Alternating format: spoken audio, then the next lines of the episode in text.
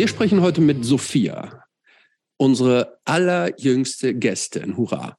Sie ist geboren im Jahr 2000 in der Schweiz und zwar in dem französischsprachigen Ort Saint-Blaise. Sophia ist Sängerin der ähm, Metalcore, Vegan Metalcore Band Divine Sentence. Die äh, Band existiert erst seit, aus dem, seit dem Jahr 2022, ist also noch richtig frisch. Und äh, Sophia wohnt in Zürich und ist tätig im Online-Marketing. Ja, und es gibt hier natürlich so einige über, offensichtliche Überschneidungen mit äh, Rami von Live Crusher, mit der wir in Episode 92 gesprochen haben. Beide singen in aktuellen Schweizer Hardcore-Bands, in denen es sogar auch personelle Überschneidungen noch gibt. Also so riesig scheint die Szene da nicht zu sein, zumindest in dem äh, Subgenre.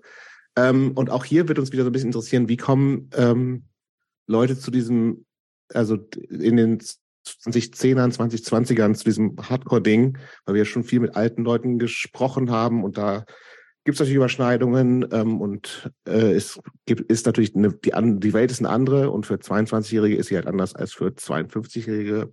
Und das, äh, aber auch da interessieren uns wieder die Zugänge. Warum ist das äh, ansprechend? Ähm, aber wo, worüber wir tatsächlich so in, und ich weiß nicht, ob wir darüber heute sprechen, aber dieses ganze Thema vegan und Hardcore fände ich mal ganz cool. Also das begleitet mich ja auch schon die letzten 35 Jahre oder sowas und finde ich auf jeden Fall, also vegan und Hardcore irgendwie auch. Ähm, und das finde ich ganz spannend. Das ist ja auch eine lange Tradition. Also das hat ja angefangen mit dem ganzen England Punk, so, wo er dann vielleicht Vegetarismus oder aber Tierrecht schon eine Rolle gespielt haben und natürlich auch letztendlich mit äh, groß geworden mit Earth Crisis in den 90ern und sowas alles. Ähm, und da finde ich tatsächlich nochmal ganz interessant, weil es ähm, Veganismus im Jahr 20 22, 23 natürlich was anderes ist als Veganismus in den 90ern, wo es wirklich noch äh, außerhalb der Hardcore-Szene gefühlt gar nicht bekannt war. Und da würde ich gerne auch nochmal so ein bisschen ähm, wissen, wie, wie, aus was für einen Stellenwert das vielleicht in der Hardcore-Szene überhaupt noch haben muss. Und ich glaube, für Sophie hat es einen großen. Ähm, aber sie, wir, wir wissen nicht, wo uns das, äh, wie, wie immer, wo uns das Gespräch heute hinbringen wird. Aber wir genau, und wir wollen Sophia jetzt auch nicht über die Themen vorher beeinflussen. nee, auch nicht. Aber wir freuen uns, den äh, Abend heute mit Sophia zu verbringen. Hallo, Sophia. Wir freuen uns hallo. richtig mega. hallo, hallo, hallo. Und wir haben Vorfragen. Du darfst ja. die erste stellen, Christopher. Okay. Ich finde die zweite Vorfrage eigentlich besser. Dann nehme ich die erste. Nimm du die erste. Okay, also. Welches ist der beste vegan Hardcore-Song aller Zeiten? Oh nein, das ist eine fiese Frage. Ja, ja so sind wir. Und wir fangen gleich nur mit fiesen Fragen an. Aber oh. du musst auch eine Antwort geben, ne? Ah, das ist echt. Oh, ich hätte eine kontroverse Frage. Antwort.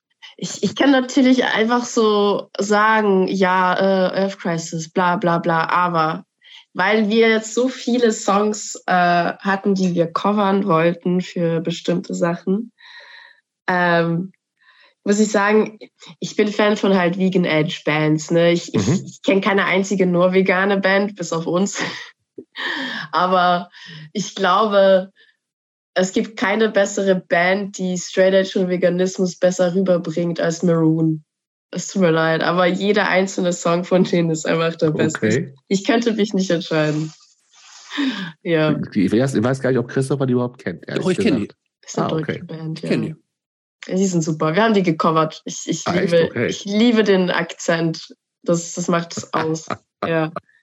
Okay. Ja. Äh, ich, Aber, ich würde wahrscheinlich was, ich würde was von Vegan Reich nehmen, tatsächlich. So ein bisschen oh. kontrovers.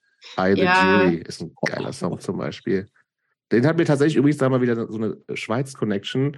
Mein äh, alter Schweizer Hardcore-Kumpel Patrick Federli, der hat mir, wir haben uns ja früher, hat man sich so Mixtapes geschickt, ne? Man kennt das noch vom Hörensagen, auch wenn man 22 ist. Und der hatte mir tatsächlich mal, über den habe ich Wiegen Reich kennengelernt und ähm, ist musikalisch auch mega geil, auch textlich auch mega geil. Aber das darf man natürlich eigentlich nicht sagen, aber wir sind ja unter uns.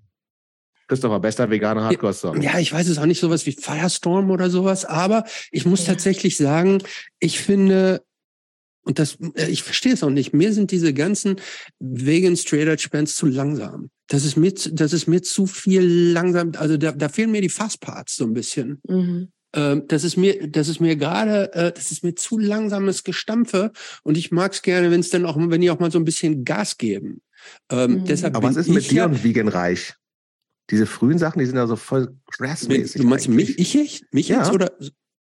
Geht mir, geht mir, lässt mich total kalt. Aber Ich Sophia finde lässt ja- das nicht kalt. Ich, Ich, für mich, ich finde ja, ich finde ja die beste äh, Vegan Straight Edge Band ist äh, Torso. Torso. sehr gute Band, ja, das stimmt. Obwohl, mir ist jetzt gerade vorhin auch eingefallen, äh, jedenfalls gibt's sie leider nicht mehr, aber Elegy, äh, Crimson Dawn ist auch ein sehr guter Song. Die kenne ich gar nicht. Leider gibt's die nicht mehr, Okay. aber äh, Hm. sehr gute, eher neuere Band. Viele äh, vergleichen uns halt mit denen und das ist auch cool. Aber ja, auch wegen Edge gewesen mal. Ja, Okay, zweite Vorfrage, Christoph. Zweite Vorfrage, die habe ich, ich habe jetzt die besseren, kann ich von dir abgreifen. Und zwar, äh, Sophia, angenommen, es gibt Reinkarnation wirklich. Also welches Tier würdest du wiedergeboren werden? Als Ente. Warum? Ich liebe Enten, das ist mein Lieblingstier. Ich, ich, ich weiß nicht, was das Moment, es Moment, wie, ist- fun wie, wie funktioniert denn Wiedergeburt? Das darf man sich ausde oder man wird automatisch als das wiedergeboren, was das eigene so. Lieblingstier ist? Nein, nein, nein, das ist einfach mein Wunsch. Also wenn Ach ich, so. wenn ich wollte, dann würde ich. Aber sonst jetzt irgendwas, also keine Ahnung, ob ich als Mensch wiedergeboren werden will, wenn die Zukunft so scheiße aussieht, wie halt jetzt angenommen wird. Wahrscheinlich ist es, ist es so als Amöbe oder sowas am besten. Also Kakerlaken, die so widerstandsfähig Ja. sind. Oh, nee, Ja. Gott, wollen wir das wirklich dann? Äh, Ja, bessere Überlebenschancen. ich weiß nicht, ob, ich weiß nicht, ob ich überhaupt dran glaube, aber ich wäre schon gerne eine Ente. Enten sind einfach cool. Ich weiß nicht. Ich glaube, ich wäre gerne ein Vogel. Ja, eine Ente ist ein Ja, ist eine Vogel. Ente ist ein Vogel. Ja gut, aber eine Ente, die, nee, ich wäre gerne so ein Zugvogel, der im, im, so. im Winter dann so in den Süden zieht. Machen man ein bisschen ab und zu, ab und zu machen das Enten auch. Einfach Okay, nicht die, gut. die wir haben. Dann, dann lassen wir es. Ente Gut. guter Dings. Ähm, Wir, ich, äh, wir steigen jetzt in die nee, nee, Vergangenheit nee, nee, ein. noch nicht, noch nicht, noch nicht. Oh, denn, willst du immer noch über Enten reden? Nee, nee, keine Ente. Aber ich habe noch eine dritte Vorfrage und zwar Das, aus die steht hier gar nicht. Ich weiß, steht hier nicht, ist mir gerade eingefallen. Und zwar Oh, aus gut. aktuellem Anlass, weil unsere HörerInnen lieben ja Crime Stories. Oh, Frage daher, ja, ähm, they love Mhm. crime. ja. Ähm, und deshalb die Frage, hast du eine kriminelle Vergangenheit? Nein. Nichts? Nein, ich bin, Also, einerseits bin ich erst von 22, aber Kleinkriminalität.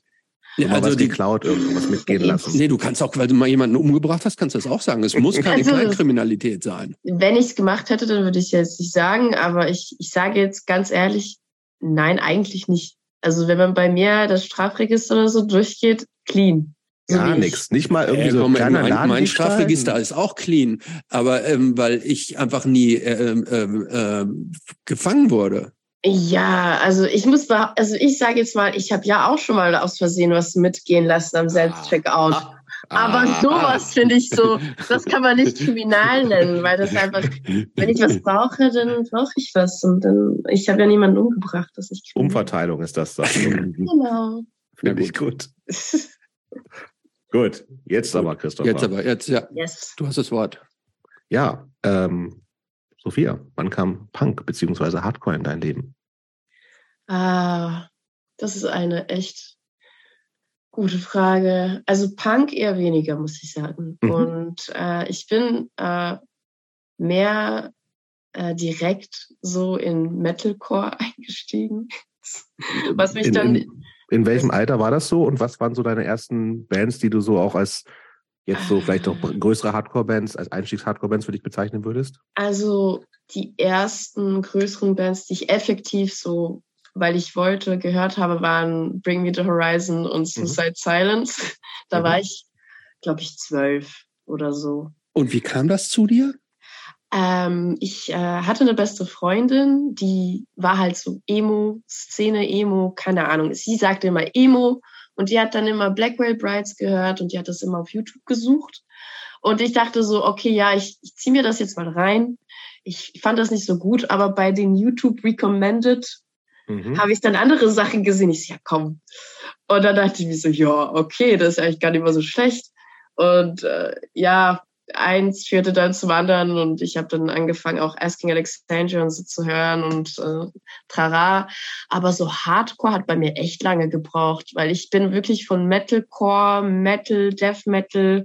Ich habe sogar Sabaton gehört für eine, für eine lange Zeit. Eine sehr unterschätzte Band, finde ich. Ja, also ich, Die ich kennt hatte Christoph aber auch nicht. Nee, die kenne so ich tatsächlich Das ist so eine nicht. schwedische, so, die machen so wie ein ja, Metal. Gesti- Ne? Ich sage dem Geschichtsmetal. Das stimmt. Dem, ja, Die machen so aber- Songs über irgendwelche äh, Kriege. Kriege in 1698. Sehen äh, auch saugeil aus übrigens.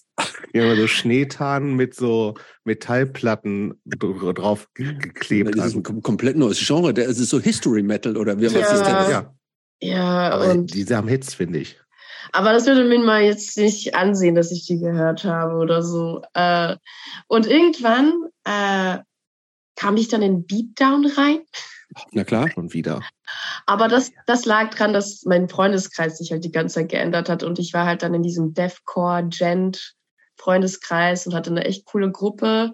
Wir sind dann echt oft so Reisen gegangen im französischen Teil, wo das halt dann dazu mal noch viel größer war, dieses Deathcore. Das hat sich dann aber auch mit dem Beatdown vermischt irgendwann.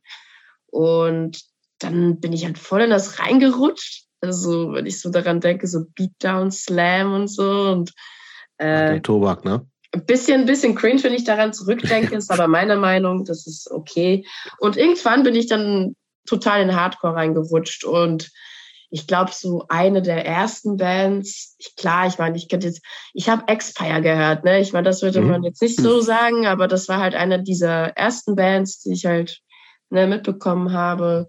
Und äh, eine der ersten deutschen Bands, die ich so total gefeiert habe, war Effektiv Slope. Also das, das war für mich so ein Traum, die auch gesehen zu haben. Das war für mich wow. Und ja, da, jetzt bin ich da und habe eine Metalcore-Band, aber eigentlich hören wir fast alle Hardcore. Ja.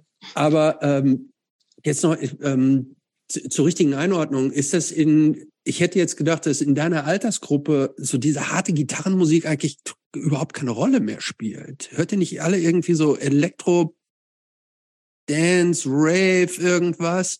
Es kommt drauf an, mit wem du genau redest. Also, ne, ich habe jetzt Nee, also was ich Äh, fragen, weil irgendwie bist du und offensichtlich du, ihr seid eine größere Crew da, aber seid ihr so die Aussetzer oder seid ihr, seid ihr so die, so die totalen ähm, Nerds und, und der Großteil der Leute in eurem Alter, die sagen, ja, was sind das für verrückte Typen oder ist das schon, hat das schon eine, eine gewisse äh, äh, zahlenmäßige Durchsetzung auch? Also bei uns nicht. Also bei uns, ich meine, wenn du Hardcore sagst, dann denken meistens alle an dieses Elektro, keine Ahnung, was das genau ist. Dieses Mhm. Das, was früher alle halt gehört haben. Ja. Ne? Aber ich höre ja auch nicht nur harte Musik. Ne? Ich bin total Fan von, von anderen Artists, die auch normale Mucke machen, in dem Sinn normal. Mhm. Äh, und da schneiden sich halt dann diese Interesse mit Leuten, die halt nichts mit der Szene im Hut haben. Aber die sagen dann so, oh, oh, krass, okay, ja, ich dachte jetzt echt nicht, dass du so Mucke machst, aber you go, weißt du, so Mhm.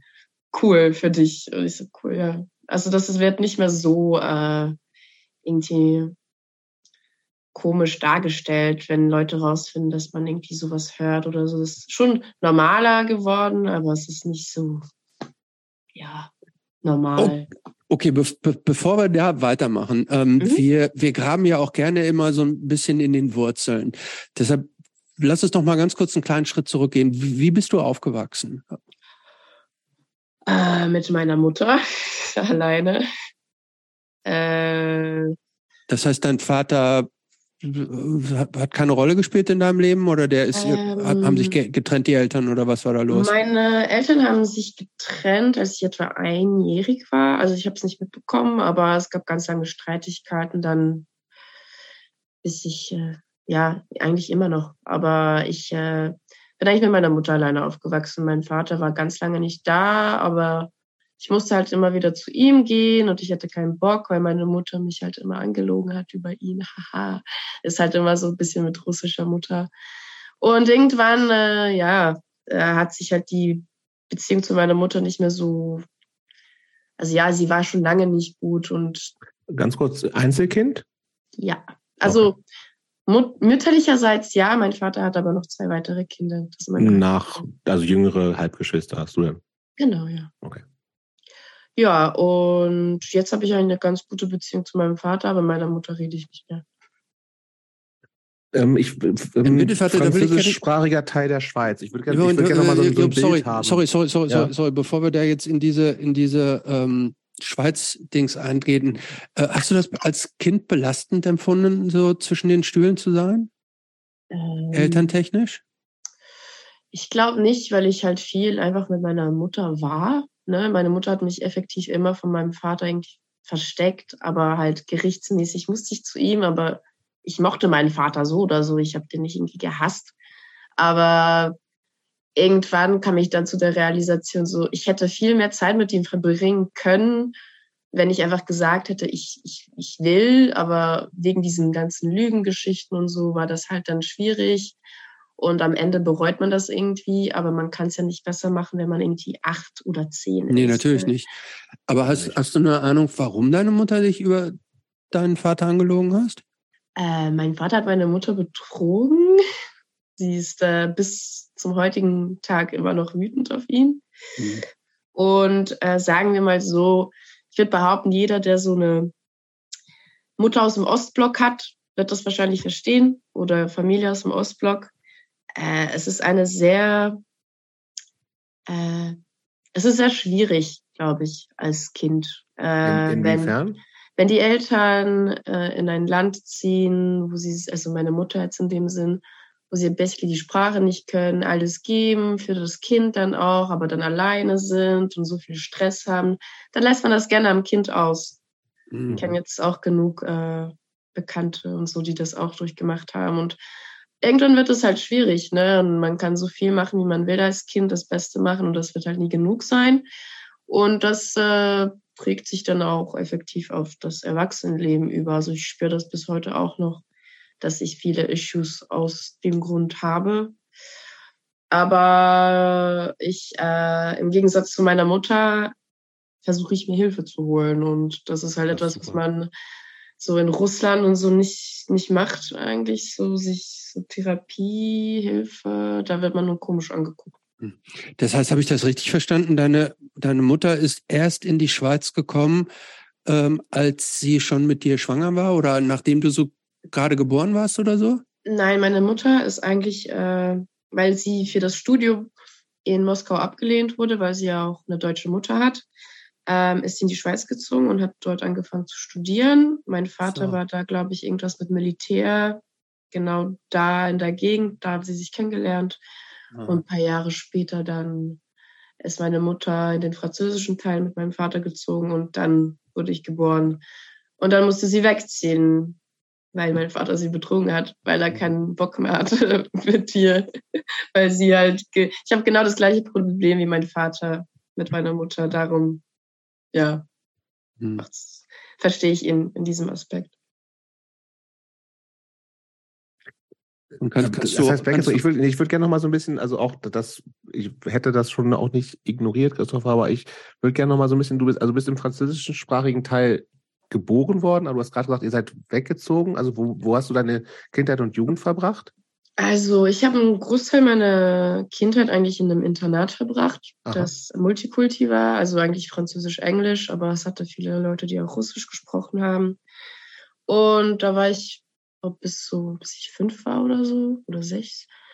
Und Moment, sorry, da muss ich gerade einhaken. Du warst, du warst auf einem, in den jungen Jahren warst du auf einem Internat, wo auch in der Schweiz, wo auch Russisch gesprochen wurde. Das waren dann alles nur so Oligarchenkinder mit, und wart ihr unter euresgleichen oder wie? Nein, nein, das, das waren ganz viele verschiedene Leute. Leute, also meistens halt Eltern, die nicht viel Zeit haben, weil sie eben so reich vielleicht sind und Business ja. haben, aber meine Mutter war halt alleinerziehend. Äh, dein hatte, Vater war reich. Nein, also reich ist jetzt übertrieben. Meine Mutter hat, hat auch Cash gemacht irgendwann mal und mhm. die hat das dann bezahlt und mein Vater hat, glaube ich, dann nicht viel. Also es ist ähm. jetzt nicht so posch, wie wir uns das vorstellen, dass da alle nur irgendwie Kohle also ohne Ende schon, haben. Es war schon posch. posch. Also es war schon posch, aber es war also nicht deine, cool. deine, also deine, die sind schon alle mit Ferraris und so weiter dahin gebracht worden morgens. Keine Ahnung, Gut, aber meine wie es Mutter. halt auch in der Schweiz ja auch üblich ist. Ne? Ja, natürlich. nee, also ja, äh, wir sind dann, ich bin dann effektiv in Bern aufgewachsen, lange Okay. Zeit. Ähm, das, das war dann auch nicht so weit weg, wie zum Beispiel von Zürich in den französischen Teil. Darum, ja. Und irgendwann ging das dann irgendwie nicht mehr wegen meiner Mom und dann sind wir in einen anderen Teil gezogen im Aargau und irgendwann bin ich ausgezogen, bin in Zürich gelandet. Und wann bist du ausgezogen? Schon so früh? Also, das klingt jetzt gerade so, als wenn du im wahnsinnig jungen Jahren ausgezogen wärst. Nein, ich bin erst im Jahr, also ganz kurz vor, nicht kurz vor Corona, während Corona im Frühling Okay. im Jahr 2021. Da war ich schon 20. Okay, also schon im fortgeschrittenen hohen Alter. Ja, aber ich, ich wäre liebend gerne früher ausgezogen. Ist mir so. Ja. Ja. Jobs, du wolltest noch irgendwas zu, de, zu der Aufteilung mit der Schweiz, mit Italienisch und Franz so. Nee, nee, also das, ich wollte nur mal, ich wollte so ein bisschen mir so, äh, dass ich eine Vorstellung habe, in welcher Gegend von der Schweiz das war. Ähm, aber ich finde dieses Internatsding natürlich auch, äh, ich, also das ist also tatsächlich auch so ein Internat, wo du dann auch bis auf Wochenendbesuche gelebt hast. Ja, ziemlich ab und zu bin ich am Wochenende auch nicht nach Hause gegangen. Also Okay. kam immer ein bisschen drauf an, wie was wo, aber das war dann wie Schule, also basically wie Kindergarten, I guess. Da hat man schon Englisch gelernt, darum ist Englisch für mich jetzt weniger ein Problem als für Leute, für andere Leute bis, in der bis Schweiz. zu welchem Alter war Ja, das das? finde ich, bis fünf hat sie doch gesagt, das finde ich total, also jetzt mal aus Elternsicht finde ich das ja total krass herzlos, ne? Also so ein, ein so kleines Kind in so ein Internat abzuschieben und dann, Ich dachte, das nicht, vor allem wusste ich gar nicht, dass es das Ich gibt, wusste gar nicht, gesagt. das also ich kenne das halt nur ab, ab Schulzeit so, ne? Und meistens eher so weiterführende Schulen, dass du das halt irgendwie so mit, also Grundschule, also ich kenne das erst, also wenn ich Ja. Leute kenne, die in Internaten waren, dann sind die, glaube ich, erst da so in der Gymnasialzeit oder Ja. sowas, ab der sechste, siebte Klasse oder so. nee gut, stopp, man muss natürlich sagen, Schweiz, wir dürfen natürlich auch nicht vergessen, ist Heidi nicht auch praktisch äh, abgeschoben worden auf die Alm? Aber nicht aus dem Internat, oder? Nee, aber war das nicht auch so ein Abschieben? Also so Eltern, Heidi ist, doch Eltern da, die Heidi ist da groß geworden. Heidi war doch, die kam, andere doch ist da kam, kam. Heidi nicht aus, der, aus, aus Zürich? Ich habe keine Ahnung. Ich, Das Come on, sein. Sophia. Wir haben hier eine Expertin und du bist jetzt nicht Heidi-versiert? ich bin eine Schweizerin, aber ich bin der least Schweizerin von allen. Ja, das habe ich auch langsam das Gefühl. Ja, wirklich. Man kann mit mir gar nichts anfangen. Und ich jetzt sag, nicht, sag bitte nicht, dass du auch keine vegane Toblerone isst. Gibt's nicht, leider. Noch nicht. Ja, noch nicht. Machen die bestimmt bald, oder? Ja, sind sicher dran. Haben sie. Aber ja. Die haben mal was geteasert, habe ich mal gesehen, aber. Okay. Aber dann sagst du auch, nee, das ist mir zu schweizerisch. Ne? Das, das boykottiere ich jetzt so aus Prinzip. Ja, wäre da Honig nicht drin, dann Das wäre ist schon, ja, das fand ich auch immer geil. Ja, darum. Ja, aber Toblerone, da muss ich sagen, ich finde, die haben sich ja irgendwann äh, für mich diskreditiert, indem sie so äh, Consumer äh, Betrug gemacht haben. Wieso? Die, also weil, ach so. nee, die haben Ja, nämlich irgend, die haben den Abstand irgendwann so verringert. Ne? Also die haben, haben den, das, äh, die, die, die Schokoladenbeigabe einfach verkürzt und für den gleichen Preis, aber einfach die Abstände zwischen den Dreiecken da so vergrößert. Macht Ich habe die nie in der Hand gehabt. Die, die Wow. Ich habe sie noch nie gesehen im Real Life, aber alle haben darüber gepostet und ich bin extra in den Supermarkt gegangen, um zu gucken. Es war genau die gleiche, die ich kenne. Keine Ahnung. Ja, was ich glaube auch, dass passiert ich habe auch das Gefühl, das war so ein, so ein Internet-Fake-Ding? Also ich weiß schon, dass es passiert ist, aber nicht in der Schweiz. das ist für Kann man sich nicht Export leisten. nur. Ja, wahrscheinlich. Für die Deutschen, die sind blöd genug. Ja. Ah, Okay. wo waren wir jetzt? Aber ich, wie ich, dieses, dieses. Internat. Internat, Ja, ich finde es wirklich, ich finde es, äh, aber Schule war dann sozusagen eine normale Schule. Also Schule. Was ist Ja. normale Schule? Ich, Also eine, wo man morgens hingeht und dann irgendwann nach Hause geht, oder warst du da auch dann? äh, Äh, ja, also nach dem Internat, ich war ja fünf, ich wurde früh eingeschult. Eigentlich geht man, geht man erst in die erste Klasse, wenn man sechs ist. Genau. Äh, ich bin in eine Montessori-Schule gegangen, Natürlich. Mhm. drei Jahre lang. Äh, Und plötzlich war ich dann in einer Privatschule ab der vierten Klasse und das war mein Untergang, weil ich dachte, was zur Hölle ist das für ein Schulsystem? Ich verstehe das nicht. Ja, und dann war das so Basic-Schule, I guess. Einfach okay. Privatschule halt. Aber dieses Internatsding ist dann abgehakt. Also du bist, du bist, hast bei deiner Mutter dann gewohnt. Äh, ja, ich habe dann effektiv nach dem Internat, war ich nur mit meiner Mom. Okay. Gut. Und äh, du hast gerade schon gesagt, deine Mutter stammt aus Russland. Ja. Gibt es irgendwas Spezielles, sagen wir mal, was Spezielles Russisches, was sie dir so mit auf den Weg gegeben, wo du sagen kannst, das, das hat sie mir so auf den Weg gegeben und das ist Russisch? Was, was ist so, was ist das Russische an dir? Das Russ, ah, ich glaube eine Gastfreundschaft. Hm. Das, das ist sehr russisch. Ja. Einfach ver, verschweizerischt in dem Sinn. Ich, ich glaube, das ist eines der, der einzigen, oder vielleicht ab und zu auch das Temperament, aber nicht so krass wie das meiner Mutter. Aber das ist wirklich das Einzige. Aber mitgegeben, so etwas sehr Positives hat sie mir eigentlich nichts. Nein. Und das Nein. was Negatives? Negatives. Hm. Ich glaube, alles Negative habe ich versucht rauszustreichen, weil ich einfach keinen Bock drauf hatte. Also, mhm. aber so Russisches. Aus Russland stammt ja, wie ich finde, das beste Kartenspiel der Welt. Das beste Kartenspiel der Welt. Ja, finde ich schon. Äh, und zwar heißt das, ähm, also auf Englisch heißt Fool. Ich weiß nicht, wie es auf Russ Russisch heißt. Ich glaube, ich weiß, welches du meinst. Mein Großvater hat das, glaube ich, immer gespielt, aber. Und das ist mega gut. ich habe das sein. viele, viele, viele Stunden äh, in Russland und äh, in der Ex-Sowjetunion gespielt. Das, kann das ist das beste sein. Kartenspiel, kann ich sagen. Das Problem ist, es ist relativ lange her und ich habe es irgendwann mal versucht, wieder so das wieder zu, äh, für mich so zu reaktivieren, aber ich habe die Regeln, ich kriege die Regeln nicht mehr zusammen. Ist das zu googeln? Ja. Gibt es das Tutorial für? Ja, gibt's auch. Aber hast du noch, hast du Connections nach Russland? Also Verwandtschaft, bist du manchmal da? Warst du da? So irgendwie Teil deiner Kindheit da verbracht? Urlaub oder sowas? Ähm, ich meine, das letzte Mal war ich mit meiner Mutter dort, aber das ist jetzt ungefähr locker zehn Jahre her. Aber ich habe schon Verwandte dort, aber nichts, was mich dazu führen würde, jetzt da wieder zurück zu. Also es war jetzt nicht so, dass ihr da jeden Sommer irgendwie drei, vier Wochen verbracht habt oder sowas? Eigentlich also schade, früher oder? schon, früher ja? schon.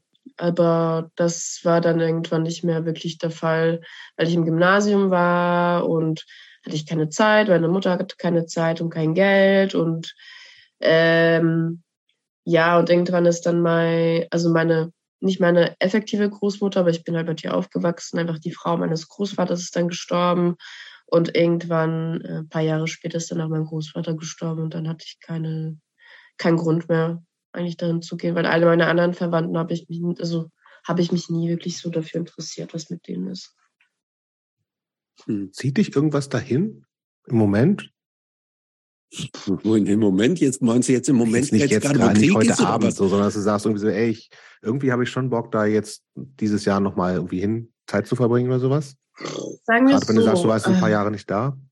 Ähm, das Ding ist halt, Russland ist sehr groß. Äh, das ist und richtig. Mein äh, Großvater hat, hat in, äh, eher in einem Dorf gelebt und wenn man in einem Dorf lebt, dann ist das jetzt nicht gerade so, haha, wunderschön oder so. Mhm. Es ist halt sehr arm, sehr, sehr viel Fläche, sehr, sehr viel Grau. In welcher Gegend war das?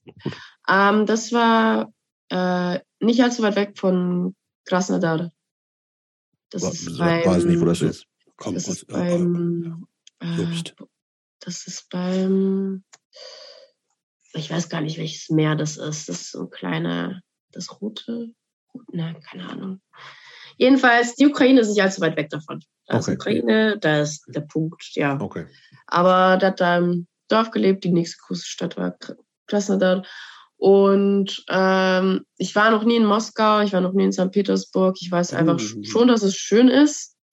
Aber mir ist mit den Jahren jetzt die Lust danach, dahin zu gehen, ja, sagen wir so, vergangen. Äh, ja, ich habe hab keine Lust, äh, in ein Land zu gehen, das halt so äh, geschlossen ist und sehr viele Scheißleute dort wohnen mhm. und das Gefühl haben, sie können tun, was sie wollen. Und ja, und der Rest ist halt einfach nix. Das ist halt schade. Es, mhm. äh, man könnte viel mit, mit dem Land machen, aber das ist eben nicht der Fall. Ich habe noch eine ähm, Halbtante, die in Sibirien wohnt, aber da kommt man nicht einfach so rein. Da muss man speziell irgendwas anfragen und so, aber ich Visa und sowas alles. Genehmigung braucht man für bestimmte Gebiete. Ich finde, ich finde es interessant, dass du sagtest irgendwie, das ist so grau.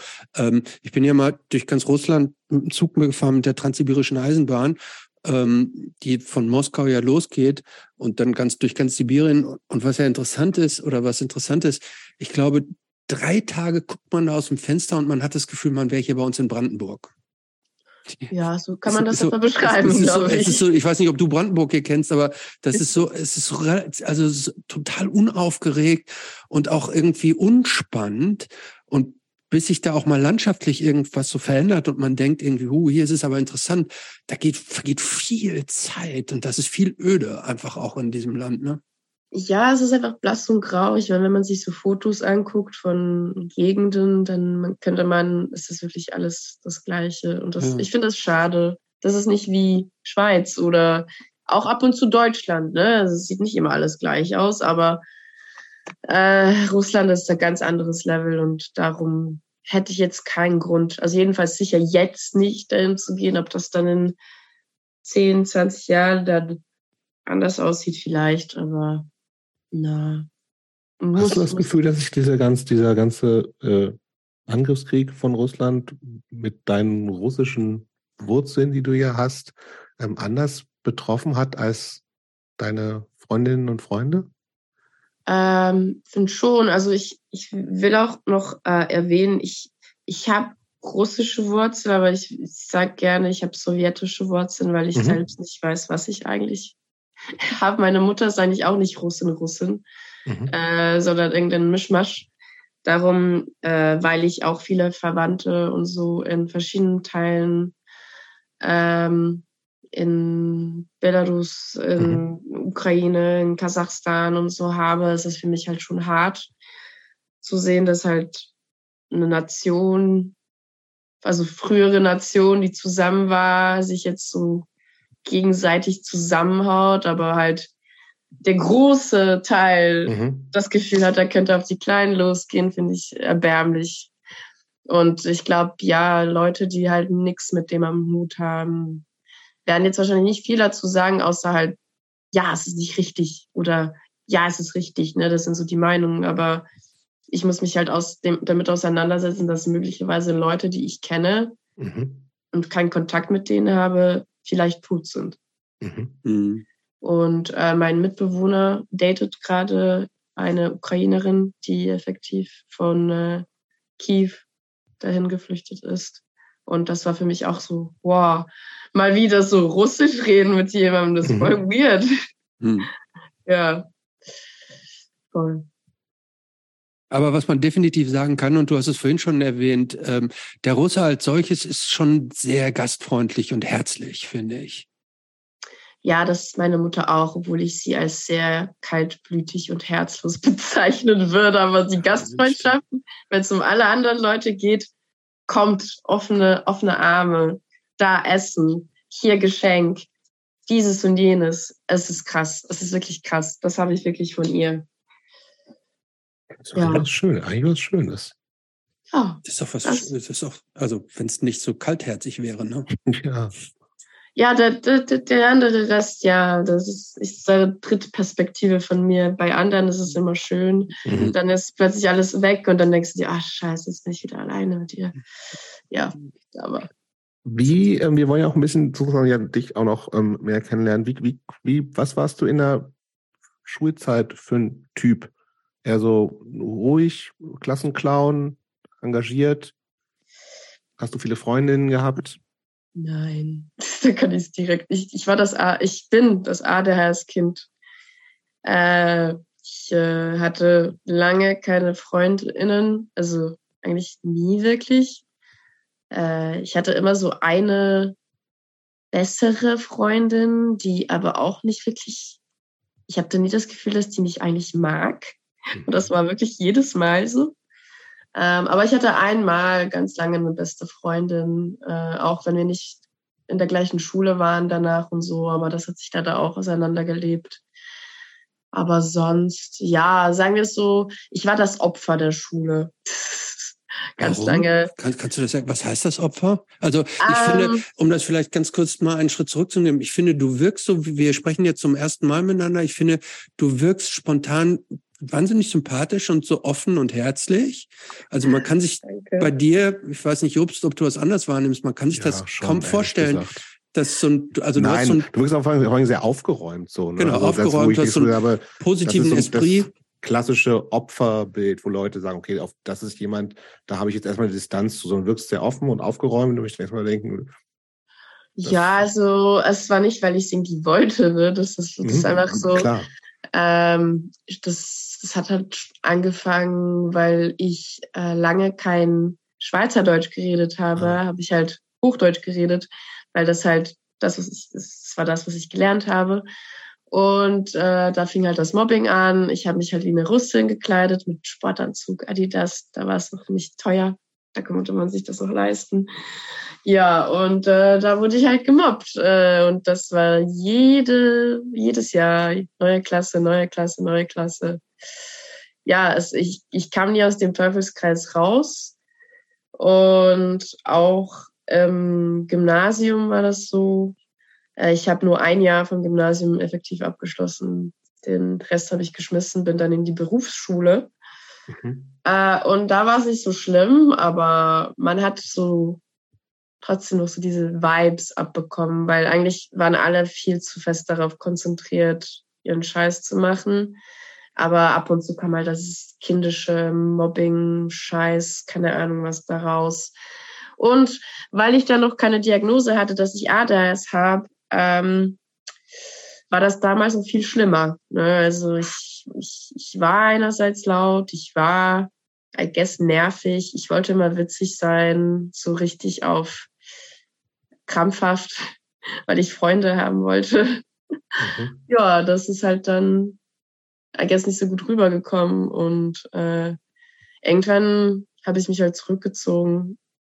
Ja, ich wollte gerade fragen, was macht das mit so einem, mit so einem jungen Mädchen?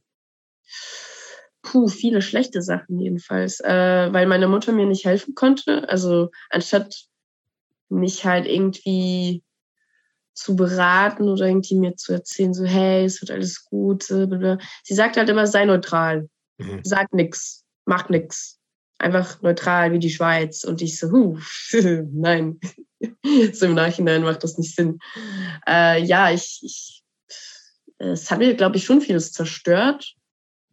Aber jetzt so, wenn ich darüber nachdenke, all diese Leute, die ich da kennengelernt habe, die, das waren so alles nichts Leute für mich. Ich könnte mit denen heutzutage nichts anfangen.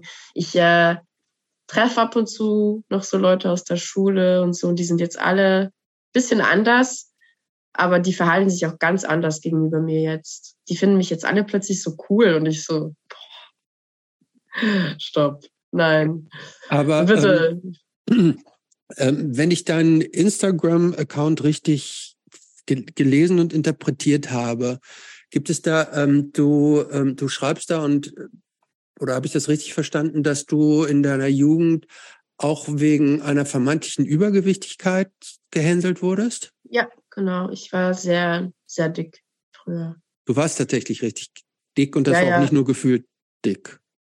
Ja, also ich war über. Es gibt, also es gibt ja, es gibt ja, es gibt ja, es gibt ja Menschen, die fühlen sich immer zu dick, aber sind Mhm. nicht zu dick. ne? Ich Aber war effektiv dick. Ja, ja, das, das war vom Arzt her, hat der mir das gesagt. Und ich bin jetzt genauso schwer, wie ich mich an diesen Termin erinnern kann, als mir der Arzt gesagt hat, dass ich übergewichtig bin.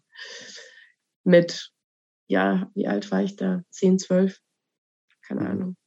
Ja, Gut, das macht es natürlich auch dann nicht einfacher, wenn man auch wegen des Äußeren irgendwo so äh, gedisst wird. Ähm, ich meine, du bist jetzt äh, alles andere als übergewichtig. Gab es einen Grund dafür, dass du damals so übergewichtig warst?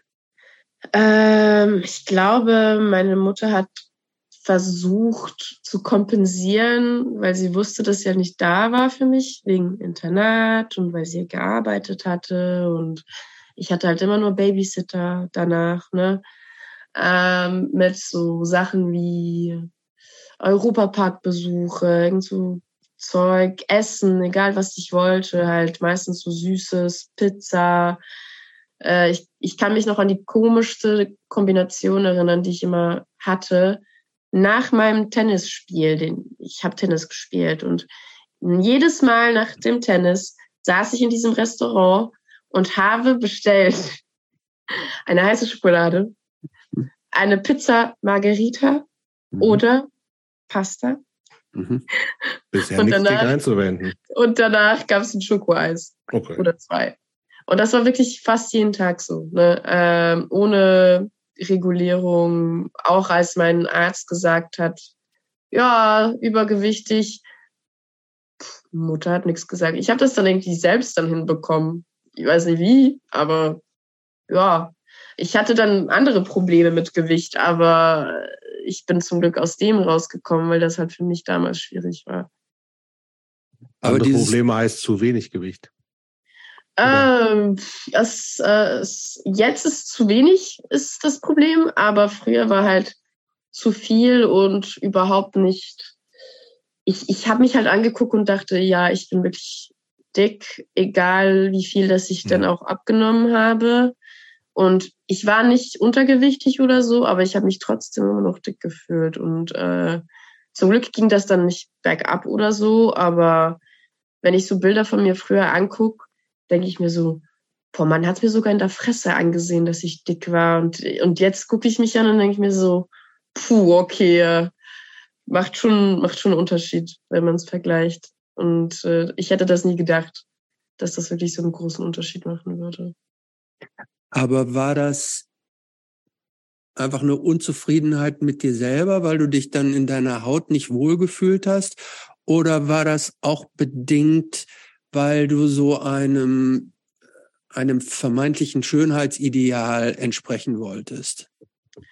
Ähm, es gab damals für mich gar kein Schönheitsideal.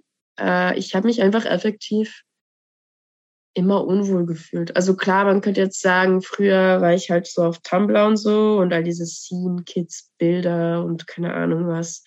Ja, schon hübsche, hübsche Menschen und so, aber das war mir da irgendwie egal. Ich wollte nicht irgendwie körpertechnisch wie die aussehen.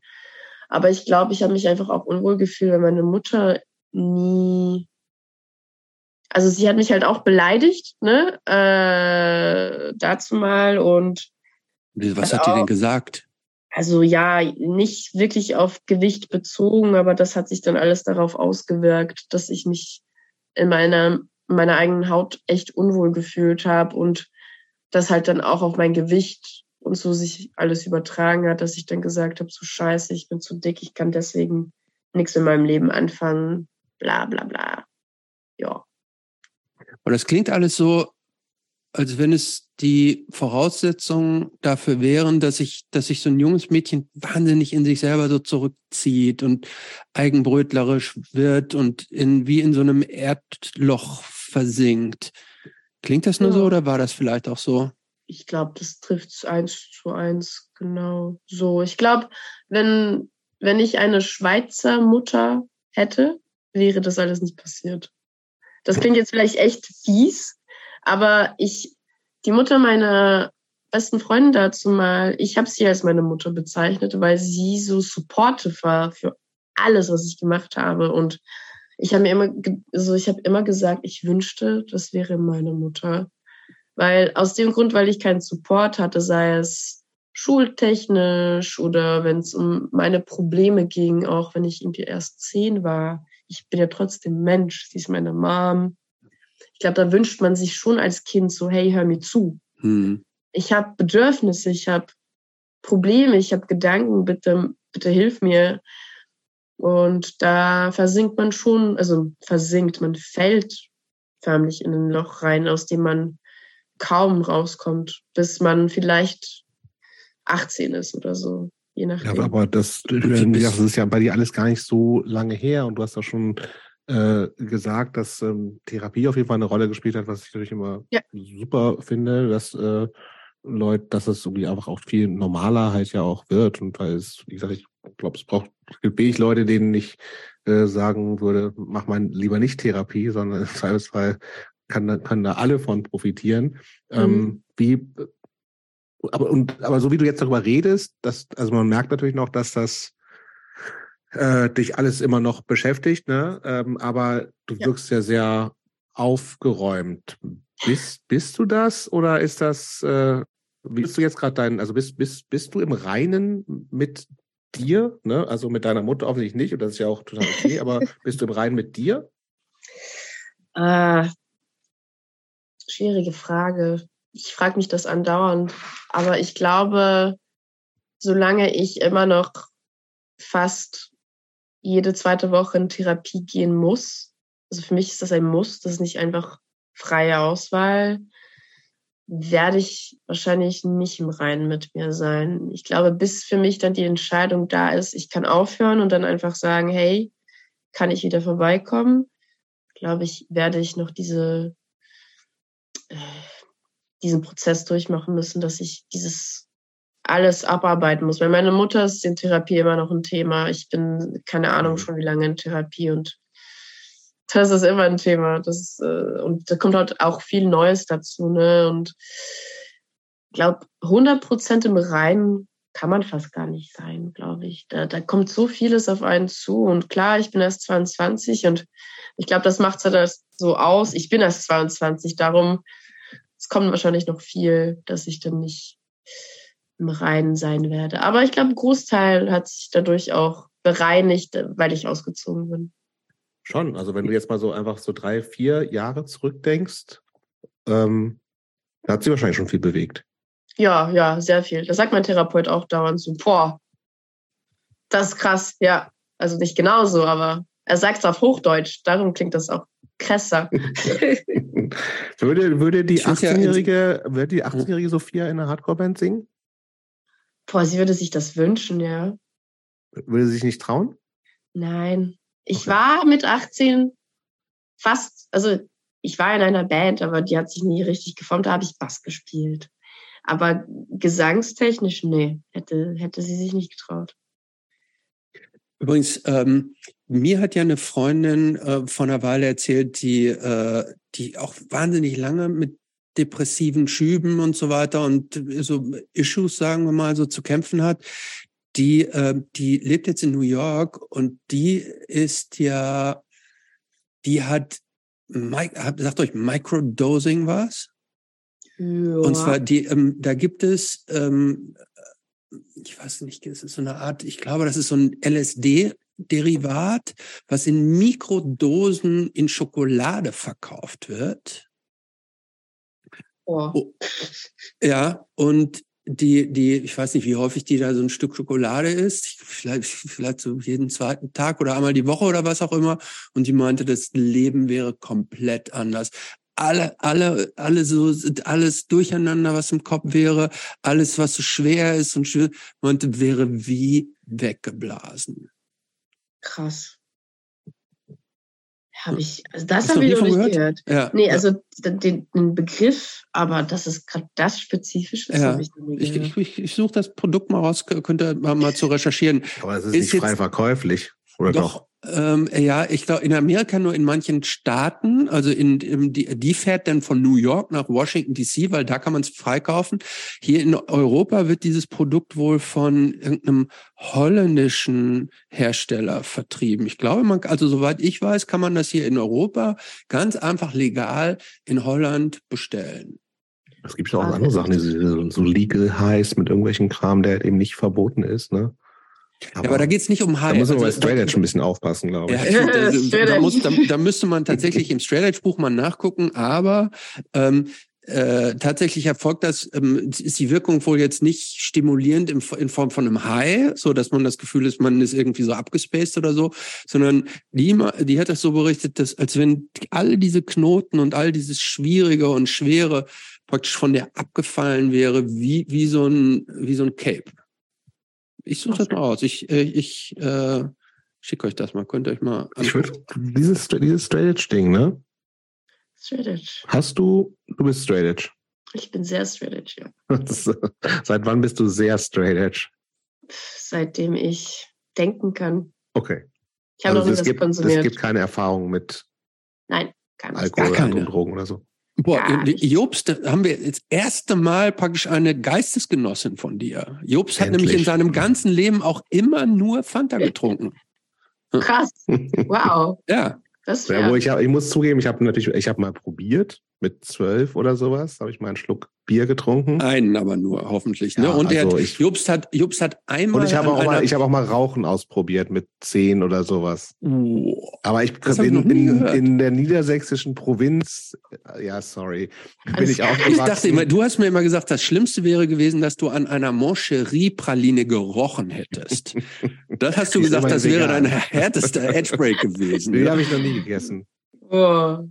Krass. Also ich glaube, wenn du Moncherie essen würdest, würdest du sofort tot umfallen. Quatsch. ich glaube auch. Nee, ich, Okay, aber nicht mal probiert. nein. Boah, das ist krass. Mhm. Nie das Das finde ich auch Bedürfnis krass. gehabt. Yeah, krass. Und bleibt das so? Ja. Sonst hätte ich nicht Have Heart an meiner Wand.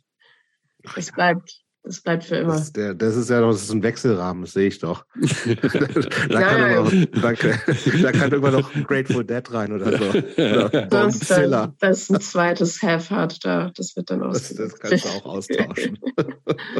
Nee, also ähm, ich äh, habe mir nicht vorgenommen zu breaken. Nee.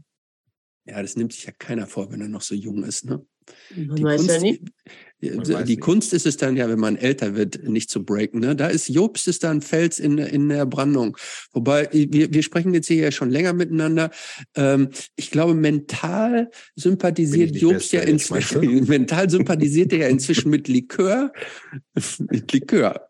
War Likör, Ja, war es, ich- oder? Ich wäre ja, aber so ein ganz, so ein ganz süßer Kirschlikör oder sowas.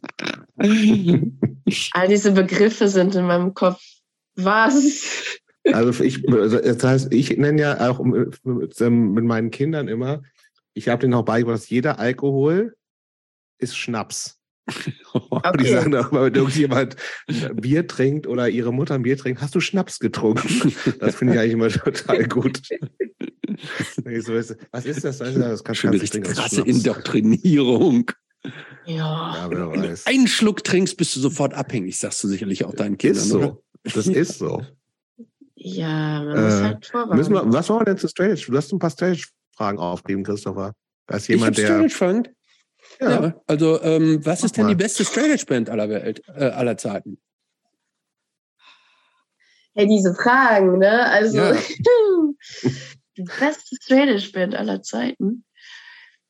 Boah, ich könnte Für jetzt, ah, ich, ich glaube, ich könnte jetzt alle Leute in Deutschland triggern, indem dass ich eine einzige Band erwähne, die ich Ja, aber nicht, die, die ich nicht ernst meine, aber ich, ich werde Ja. jetzt Den Trigger erstmal und dann meint, sagt die, die du ernst meinst. Ah. Fängt mit M an, könnt ihr sie erraten. Wir haben sie sogar gecovert. Mit M. Maroon natürlich. Nein, es ist eine andere Edge-Band. Maroon fängt eigentlich auch mit X an, wenn man ehrlich ist. Ja, X Maroon Aber es, X. es, MM ist es ja auch nicht, ist nicht Man-Lifting Banner, ne? Wie ich finde, Nein. das ist eine der besten Straight Edge Bands. Ja, sie, sie heißt Monkey Fellow. Nie gehört. Was ist das? nie gehört. Wer ist das? Ihr müsst das unbedingt mal hören. Äh, Ja, Song heißt wie heißen die? Monkey Fellow. Äh, bekanntester Song ist Zürich Straight Edge Go. Ah, Aber klingt das- das wird- gut. Das wird viele Leute triggern, weil da anscheinend irgend so eine Backstory dazu kommt. Mir leid. lieben es, Leute zu Tut mir triggern. leid, tut mir leid an all meine Friends, die jetzt wieder getriggert sind, weil ich sie da erwähnt habe. Aber ist das, so, aber- ist das so ein so, so Fun Straight Edge? Kann nicht ernst gemeint. ja, es ist einfach von den äh, mehr oder weniger von Eco-Strike-Leuten halt so Okay. eine, haha, witzig, guck mal, das sind so Youth Crew Straight Edge Songs, die machen dann so, jau! Wie so Okay. Of Today und so. So, jetzt, jetzt aber eine, eine ernsthafte Band. Für dich. okay, okay, jetzt, jetzt, scheiße, jetzt muss ich echt, jetzt muss ich echt überlegen, die beste Straight Edge Band aller Zeiten. Ja. Frage ist, was macht diese Band so, so gut dann, dass ich sie als beste Band bezeichnen würde? Gibt viele gute, beste Bands. Ja, komm, dann sag zwei, wenn du dich nicht entscheiden kannst. Äh, ich glaube, also eine, die, die mich wahrscheinlich lange verfolgen wird, ist wahrscheinlich schon Have Heart, aber mhm. ist halt einfach so textlich und emotional, so total, boah, okay. Und eine, die jetzt gerade vielleicht. Muss nicht äh, jetzt sein. Du kannst in die gesamte hundertjährige Straight Edge Hardcore Geschichte zurückgreifen. ja, ich muss aber sagen, ich höre nicht mehr so viele alte Sachen. Musst du auch. auch nicht. Aber so jetzt gerade eine Band, die ich sehr gerne höre, ist Iron Deficiency okay. aus Frankreich. Okay. Bin ich auch nur vom Namen. Jobs, was ist aus deiner Sicht die beste Straight Edge Band aller Zeiten? Die beste, die beste. Judge. Na. Nein. Irgendwie vielleicht SSD. Oh. Weiß Und für dich? So, ja, finde ich, SSD ist auch, ein, auch ein, ein äh, Anwärter, aber ich würde vermutlich sagen Youth of Today. Ich finde, die, die haben kein, ich, ich, finde, die haben keine schlechten Songs. Es gibt, ich habe keinen einzigen schlechten Song. Die alle powerful. Ich glaube, man kann nur eine, eine Band als beste Straight Edge Band bezeichnen, wenn alle Bandmembers noch Straight Edge sind. Noch sind? Ja. Nee, nee, nee, das sehe ich anders. Ich finde es ja, ehrlich ich finde ich sogar geil, also, diese ganzen ganz frühen Straight Edge Bands, da waren ja nicht mal die Leute aus der Band Straight Edge. Das finde ich ja, eigentlich viel brauch, geiler. Die, die, brauchen ja meistens immer so einen Drummer oder so, der immer aushelfen muss, weil die meisten Leute das ja nicht ja. haben. Aber wenn du dir so äh. irgendwie auch die ganzen Slapshot und Negative X und so, die haben irgendwie alle krasse Straight Edge Songs, aber die Band war nicht mal Straight Edge. Das finde ich eigentlich viel geiler. Für mich ja. ist auch eine Straight Edge Band, wenn nur einer in der Band Straight Edge ist. Also ich glaube, die, die Person, die am wichtigsten in der Band ist, die sollte noch Straight Edge sein, sonst machen die Texte keinen Sinn mehr für mich. Die also müssen, also selbst, okay, das ist bei den alten Bands natürlich schwierig. Aber ist ja. denn, wer ist denn bei Youth of Today? Ja, Sammy und Walter sind vermutlich nicht mehr Straight Edge, oder? Ich weiß es gar nicht mehr, aber, aber ich. Priscelli und Ray, die sind sicherlich noch Straight Edge. Wieder. Ich, ich, ich mich leider nicht aus. Wir wissen es nicht. Ja, aber das ist äh, gute Frage. Ich kenne mich leider nicht aus. Also ist natürlich auch, das, als, als du da zu diesem Hardcore-Ding gekommen bist, ne, da ist das ja auch schon alt. Ne? Also da mhm. gab es ja schon 40 Jahre Hardcore. Das heißt, irgendwie viele Bands zu entdecken, viele Trends, die gekommen und die gehen, gegangen sind. Also ihr, ihr macht ja jetzt auch mit der Band so dieses 90er, früh 2000er ähm, mhm. Ding. Ähm, yes. Ist dir das irgendwie wichtig, auch sozusagen die, die, die Wurzeln des Ganzen zu kennen? Also ist, ist das, hast du dich damit beschäftigt, mit irgendwie so, äh, wie ist Hardcore entstanden, so eine, so eine Historie, es, es lässt sich ja alles relativ schnell erschließen. Ist das was, was dich interessiert oder irgendwie auch scheißegal? Also ja, in der Band geht es ja hauptsächlich darum, dass der Sound einfach so klingt. Ne? Also da haben wir uns ja nicht viel irgendwie damit auseinandergesetzt, was die Geschichte jetzt ist. Aber so persönlich, klar, ich glaube, das ist auch etwas, dem kann man fast gar nicht aus dem Weg gehen, weil es halt einfach wie halt Geschichte ist, wie halt sonst Geschichte so in der Welt ist. Da wird man da werden Leute über irgendwelche Sachen reden, über Bands, die du nicht kennst und das wird dich dann vielleicht interessieren und du guckst das dann nach und liest dann drüber. Aber ich glaube so generell so die Geschichte des Hardcores, das wird wahrscheinlich fast jeder kennen, der schon ein paar Jahre dabei war und weiß, was Punk und weiß, was Hardcore ist und das unterscheiden kann. Ne? Ich glaube, ja. jemand, Hätte der. Ich jetzt nicht für selbstverständlich erachtet. So, ja, finde ne? ich nicht. nee, finde ich nicht. Nee. Du kannst ja auch, man kann ja auch sagen, Ach, äh, irgendwie die, die, die alten Bands, das waren so. das, das, die alten Bands waren die alten Bands, aber mich interessiert, das interessiert mich alles nicht. Ich bin jetzt eingestiegen und das, wo ich jetzt hier eingestiegen bin, das ist mein Starting Point sozusagen. Ähm, ich muss jetzt nicht da in der in der Historie, ich muss äh, ich muss keine fünf Mana Thread Songs kennen äh, und ich so also, kann man die also Einstellung kann man ja haben so ne ja klar aber ich kenne also Hardcore Hardcore Szene kenne ich niemanden, der, der sich nicht mit dem auseinandergesetzt hat. Wenn man so von Beatdown redet, andere Sache. Mhm. Da wird man sich vielleicht mit dem nicht so auseinandergesetzt haben, weil das vielleicht eine andere Kultur ist per se. Aber alle meine FreundInnen, so in meinem Kreis, die kennen sich schon so bisschen aus. Es gibt sicher ein paar Nerds, das ist immer cool, da weiß man plötzlich so Sachen. Aber ich finde es auch spannend, so random Facts auch so irgendwie rauszufinden. Von ähm, wie unterscheidet sich denn, wie unterscheiden sich diese Szenen eigentlich so für dich? Also was ist der Unterschied für dich zwischen der Hardcore-Szene und irgendwie dann der Metalcore-Szene? Kannst du das abgrenzen oder Beatdown? Wo ist der Unterschied? Ähm, also der Unterschied ist, glaube ich, schon einfach die Menschen, die, die, man sieht was es so auf den... die Hardcore-Menschen? Ich, ich denke mal, die Hardcore-Menschen sind besonders cool. Oder was, ja, was Besonderes die für dich. Ja, aber was, was, macht, cool. was macht das für dich aus? Ähm, also klar, du wirst sehr schnell sehen, wenn du irgendwie an einem Hardcore oder einem Beatdown-Konzert bist, egal ob du die Band kennst oder nicht. So. Aber es ist einfach so dieses, ich persönlich, ich fühle mich direkt wohl in einem Hardcore-Setting, weil ich weiß, ey, gute Stimmung, meistens gute Leute und so. Und auch wenn man sich da auf den Keks gibt, alles easy, alles locker. Aber kaum ist man so einem anderen Konzert, man fängt an zu moschen oder so. Heutzutage zum Beispiel bei einem Knocked Loose Konzert. Früher so kleiner Rahmen, alles easy. Heute Big Band, oh, jetzt sind alle vorne und wollen Headbang, keine Ahnung was. Und es ist so komisch, äh, dass ich auch, ich gehe gar nicht mehr an so große Konzerte. Ich mag es im kleinen Rahmen. Das ist einfach angenehmer. Für mich halt, ne? Ähm, die meisten kennt man ja und das ist, man kann über Sachen reden, die in der Hardcore-Szene laufen. Das sind so diese Interessen. Und alles andere, wenn so eine Band spielt, die du magst, in einem ganz anderen Setting, ist es dann so, oh, voll exhausting, voll kein Bock eigentlich. So, oh, all diese Menschen sind anders und die moschen anders und die gucken gar nicht und äh, viele sind betrunken und halt total zugedröhnt. Das ist halt oft so leider.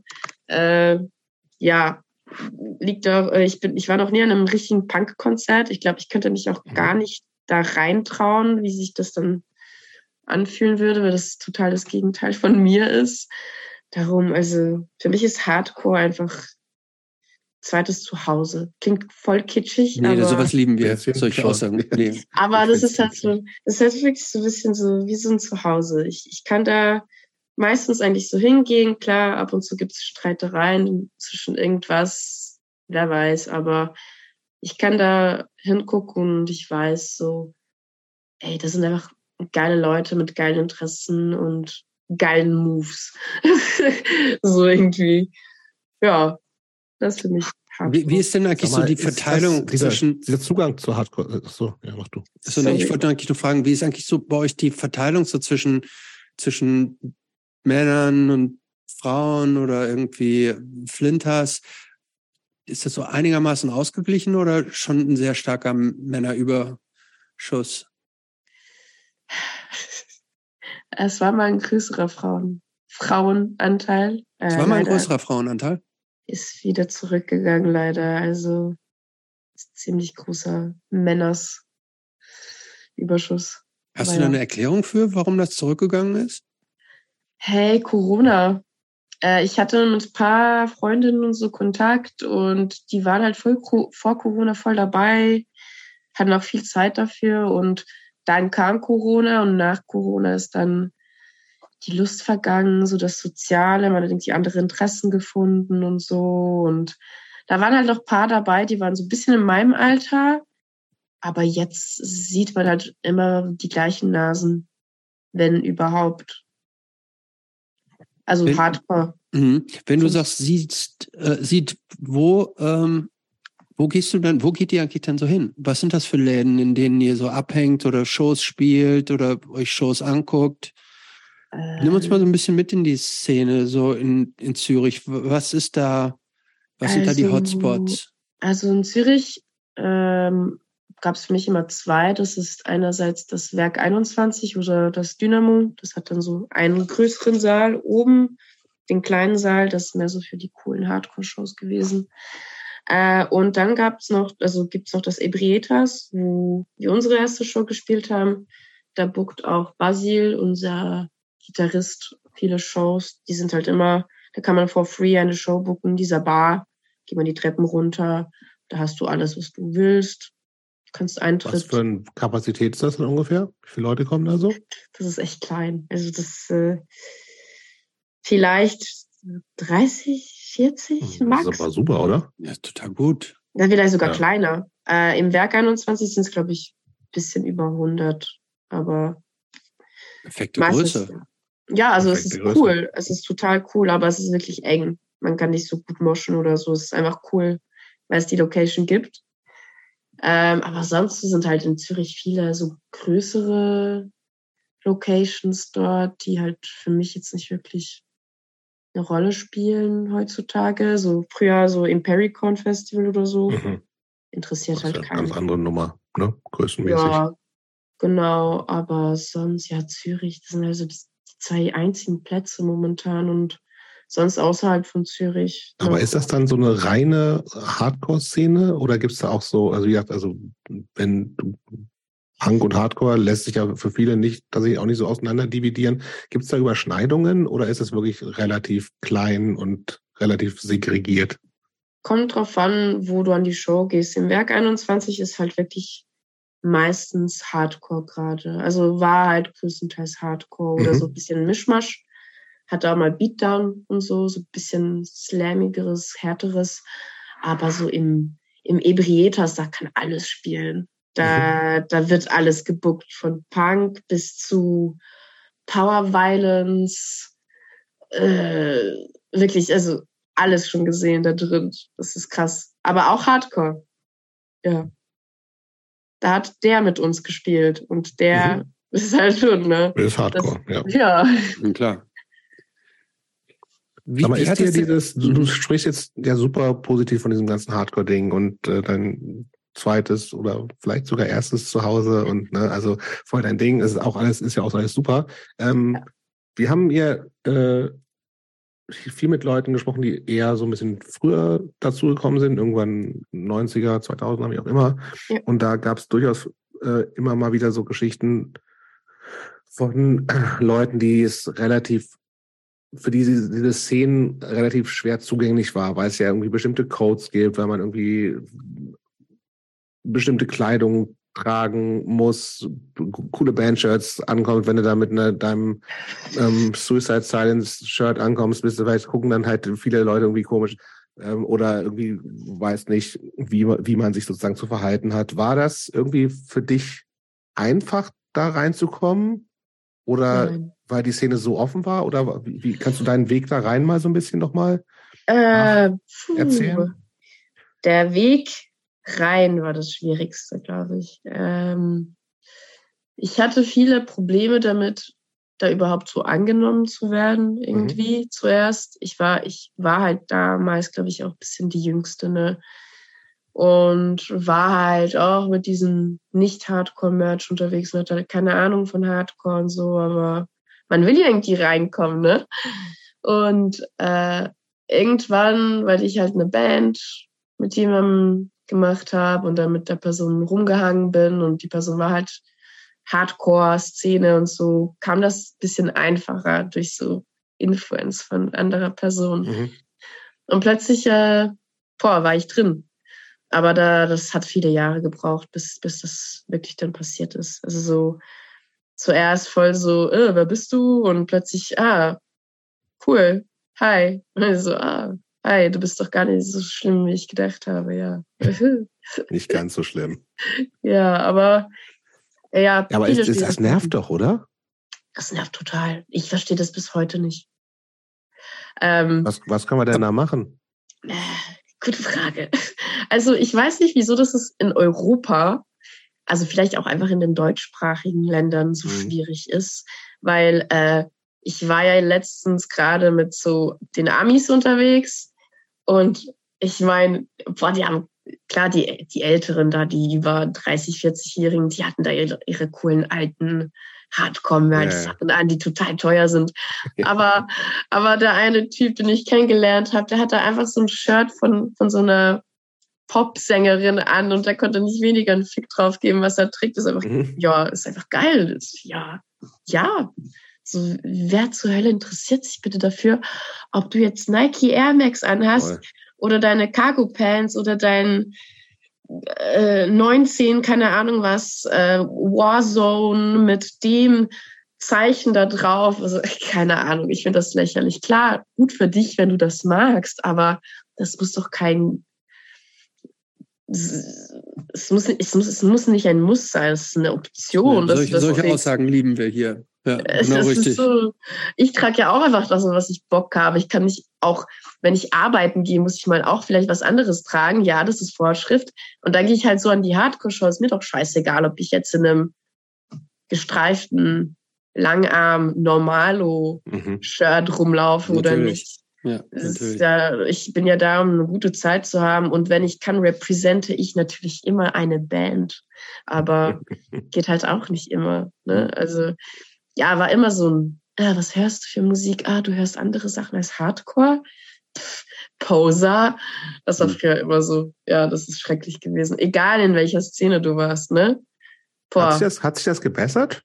Oder eigentlich doch, das hat sich gebessert. Ja? So musiktechnisch schon. Da sind die Menschen schon offener. Da reden plötzlich Leute über K-Pop in mhm. der Hardcore-Szene und ich finde das geil. Ist das dein Ding auch? Ja, ich, ich mag K-Pop, ich mag auch einfach generell andere. Wenn ich von, wenn die Leute wie ich, die von K-Pop keine Ahnung haben, was ist eine gute Einstiegsband? Band. Oder Performer, I, I, don't know, sorry. Also ich glaube, Einstieg ist äh, die bekannteste Gruppe BTS. Da, da kommst ja, du ja, mit. Die kommt ja ständig im Radio. Die, die kennt ja jeder. Die kennt jeder. Ja, aber, aber, aber, aber, aber, aber, Ich will ein bisschen deeper. Okay, es, da gibt's, äh, da gibt's Chine, da gibt's Twice, da gibt's Luna. Es kommt ja, drauf an, ob du nur. Sind davon die coolsten? Ja, es kommt drauf an, ob du nur Frauen möchtest oder nur Männer möchtest. das lege ich mir nicht fest. Wenn du mir einen Tipp gibst. Ich glaube, BTS ist mir zu Mainstream. Ich will ein bisschen Underground K-Pop. Underground K-Pop. Also ich finde halt, Twice ist eine gute Gruppe. Okay. Twice. ist, man ja. sagt nicht Band? Nein. Ist das so eine Boomer-Frage? Von mir ja, äh, ne? Band ist ja eigentlich, wenn Leute Instrumente spielen, meiner Meinung nach. Und die singen ja nur, wenn das überhaupt. Das ist eine K-Pop-Group. Gruppe. Sonst wäre es ja eine K-Pop-Band. Okay. K-Rock vielleicht. Gibt's auch alles, ne? Ich bin, ich bin ja riesiger, ich bin ja riesiger J-Pop-Fan. Jobs, haben wir da jemals schon drüber gesprochen? Nee, ne? Nein. Ich bin ein riesiger äh, J-Pop-Fan. Warst du mal auf irgendwelchen Konzerten? Oder warst du mal auf irgendwelchen Konzerten, Sophia, so K-Pop? Nein, leider nicht. Ich war leider nie in der Schweiz. Ja, nee, auf, auf K-Pop noch nicht. Aber ich war hier in Berlin mal bei so einer japanischen, das war kein J-Pop, aber das, ich habe den Namen leider vergessen, das war. War das so J-Rock? Ja, das war so Jay, aber das Haben war sie so äh, komische Haare. Ja, ja, die hatten, nee, das war das war so eine Mischung aus Pop und Thrash Metal. Also das waren, ja, ja, das war total crazy. Das und, das war, und das waren alles nur so, auch nur so junge Mädchen, Frauen, ich kann das Alter jetzt nicht so genau sagen, ähm, aber die so total krass mit so, mit so einer, mit dieser piepsigen Stimme. Baby Metal? So, ja, so Baby Metal. Ja, Baby, Baby Metal war das. Ja, das war Baby Metal. ja, hallo, die kennt doch jeder. Die ja, sind Baby geil. Metal. Die ja, sind geil. geil. Auch. Aber das ist ja schon Metal eigentlich. Ja, ich ja. habe doch Metal gesagt. Ja, aber. Aber die singen halt mit dieser, ja, Baby Metal. Riesenshow war das. Muss ich ja. Sagen. ja, ich hätte fast ein J-Pop-Konzert gesehen im November, aber leider wurde das alles abgesagt. Ja, letztes Jahr leider. Äh, aber irgendwann schaffe ich das noch. Wer weiß. Aber meine, meine liebste J-Pop-Band heißt My Little Lover. Die gibt's leider nicht mehr. My Little Lover. Nie gehört. Das klingt so süß. Es ist total süß. Es ist noch süßer, als es klingt. Super. Hey. Cool. Siehst du, dass wir über K-Pop reden, hätte ich nicht gedacht heute. Ich hätte es nicht ausgeschlossen. Schließt gar nichts mehr aus hier, ehrlich gesagt. Ähm, was ist denn so mit, ich würde einmal, einmal noch so eine letzte, also ich, äh, zurück nochmal zu dieser Punk-Hardcore-Historie. Mhm. Gibt es ja durchaus auch in der Schweiz, ne? Ist, spielt das für dich irgendwie so eine Rolle, was so in den 70er, 80er, 90er Jahren in der Schweiz hardcore-mäßig passiert ist? Ähm, ich Oder hast du das so überhaupt nicht auf dem Zettel? Ich habe so halbpatzig mal was mitbekommen. Hardcore, vielleicht nicht so Hardcore, aber so so Metalcore-mäßig, hat man ab und zu so schon was gehört, aber ich weiß nicht, ob das jetzt 70, 80, äh, Mhm. vielleicht 90er, aber ich, da habe ich nicht so viel auf dem Schirm, so Schweiz. Aber das ist jetzt auch eher so, juckt dich auch nicht so richtig. Boah, ab und zu ist schon noch witzig, so Sachen mitzubekommen von irgendwie Leuten, die man kennt und dann so, Mhm. ah, lol, du warst in dieser Band, cool. Aber sonst gerade nicht Okay. so. An, an wen hast du jetzt gedacht, Jupp? So an Profax oder wen? Ja, das war ja so, also meine Zeit, so in, den 90ern, ich war da irgendwie Mitte der 90er öfter mal in der Schweiz, so äh, Konzerten und da gab es irgendwie, ja, also Profax war eine für mich relativ bekannte, also für mich eine wichtige Band. Ähm, aber da gab es ja durchaus so diese ganzen DIY-Hardcore schon einiges. Es gab auch mal in den äh, 90ern, die, die kann ich dir mal empfehlen, Sophia, so Mhm. eine ähm, auch eine äh, Straight Edge Band, die auf Schweizerdeutsch gesungen hat. Ach, die Gnetzel Drie oder wie nee? X-Large heißen die. ich glaube, ich habe mal von denen gehört. Kennst du die? Ich glaube, ich habe den Namen sicher schon mal in der Konversation irgendwie auf. Äh, die waren. Ich habe den, ich hab den Super. Namen schon mal in T-Shirts hinten so im Label gelesen. Ja, genau, die haben ganz vielen T-Shirt-Labels. Nein, X-Large war eine gute Band, ja, aber die haben, glaube ich, nur mal so ein Demo gehabt, das habe ich aber nicht. Und es gab mal so zwei Schweizer Hardcore-Sampler, ähm, Avalanche 1 und 2.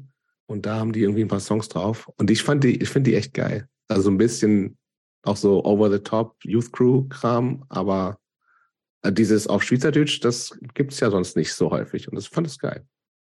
Ja, Sch- Schweizerdeutsch, cool, Fragezeichen. cool, ist cool. Aber das, ich stelle mir das Bruni vor. Macht war der, ist der große Hit von denen. Wie, Ah. wie, wie ist der große Hit? Bruni, Bruni Macht. Was heißt das? Gegen, ja, so eine braune Macht gegen Ach Nazis. so, braune Macht. Ach so. Ja. Wo die waren sogar so, waren die sogar political straight edge? Ja, anscheinend, ja.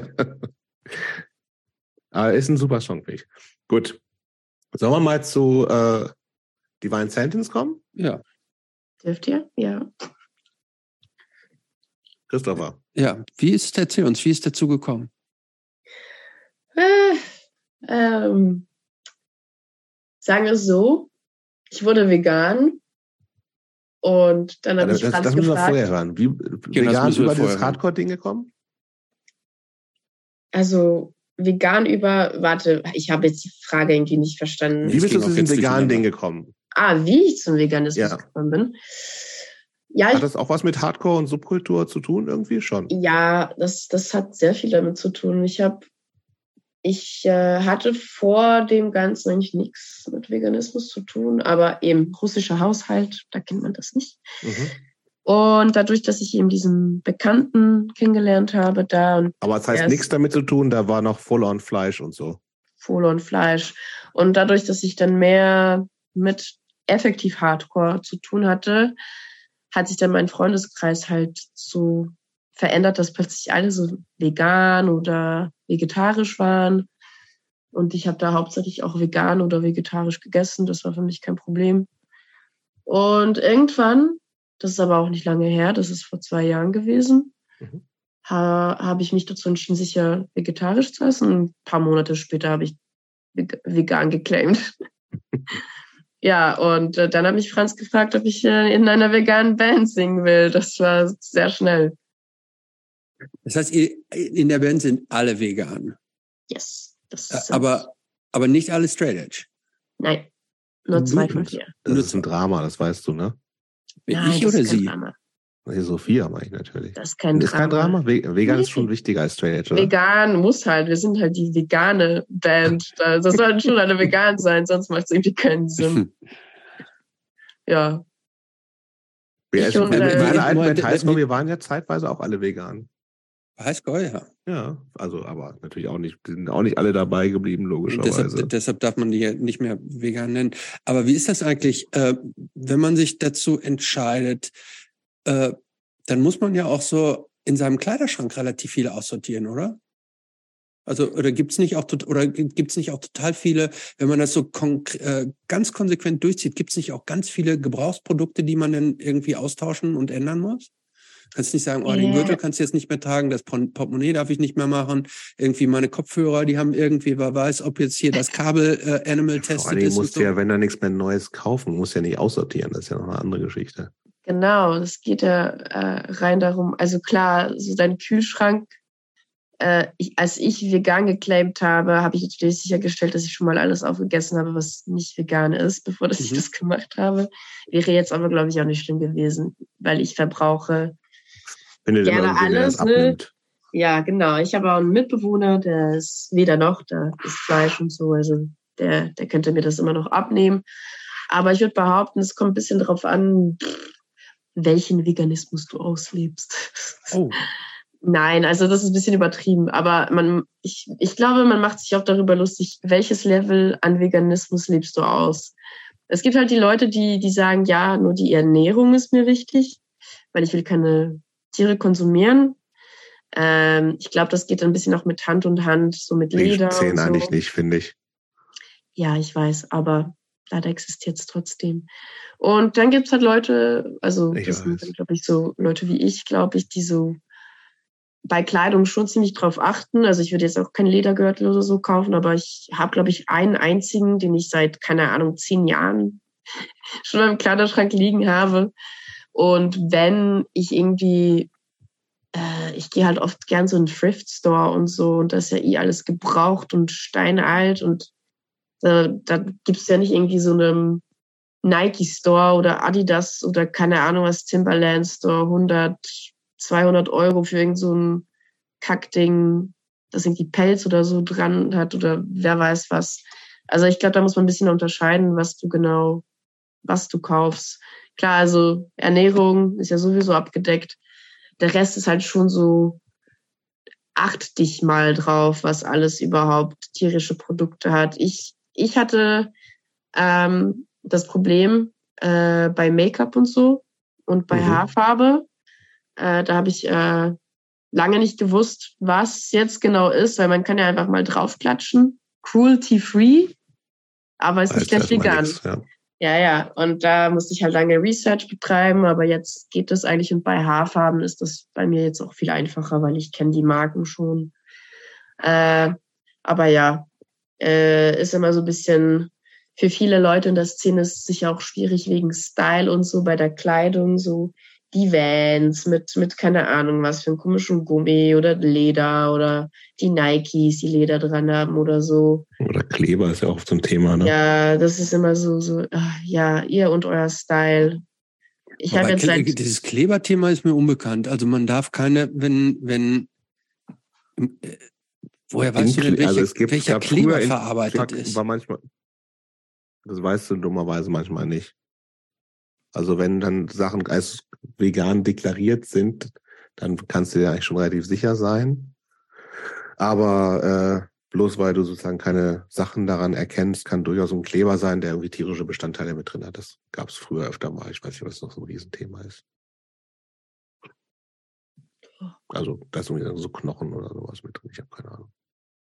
Ja, also ich glaube, da, da müssen sich Leute einfach ein bisschen mehr informieren, je nachdem, wie fest sie sich damit auseinandersetzen wollen. Aber in der Szene ist es eigentlich normal.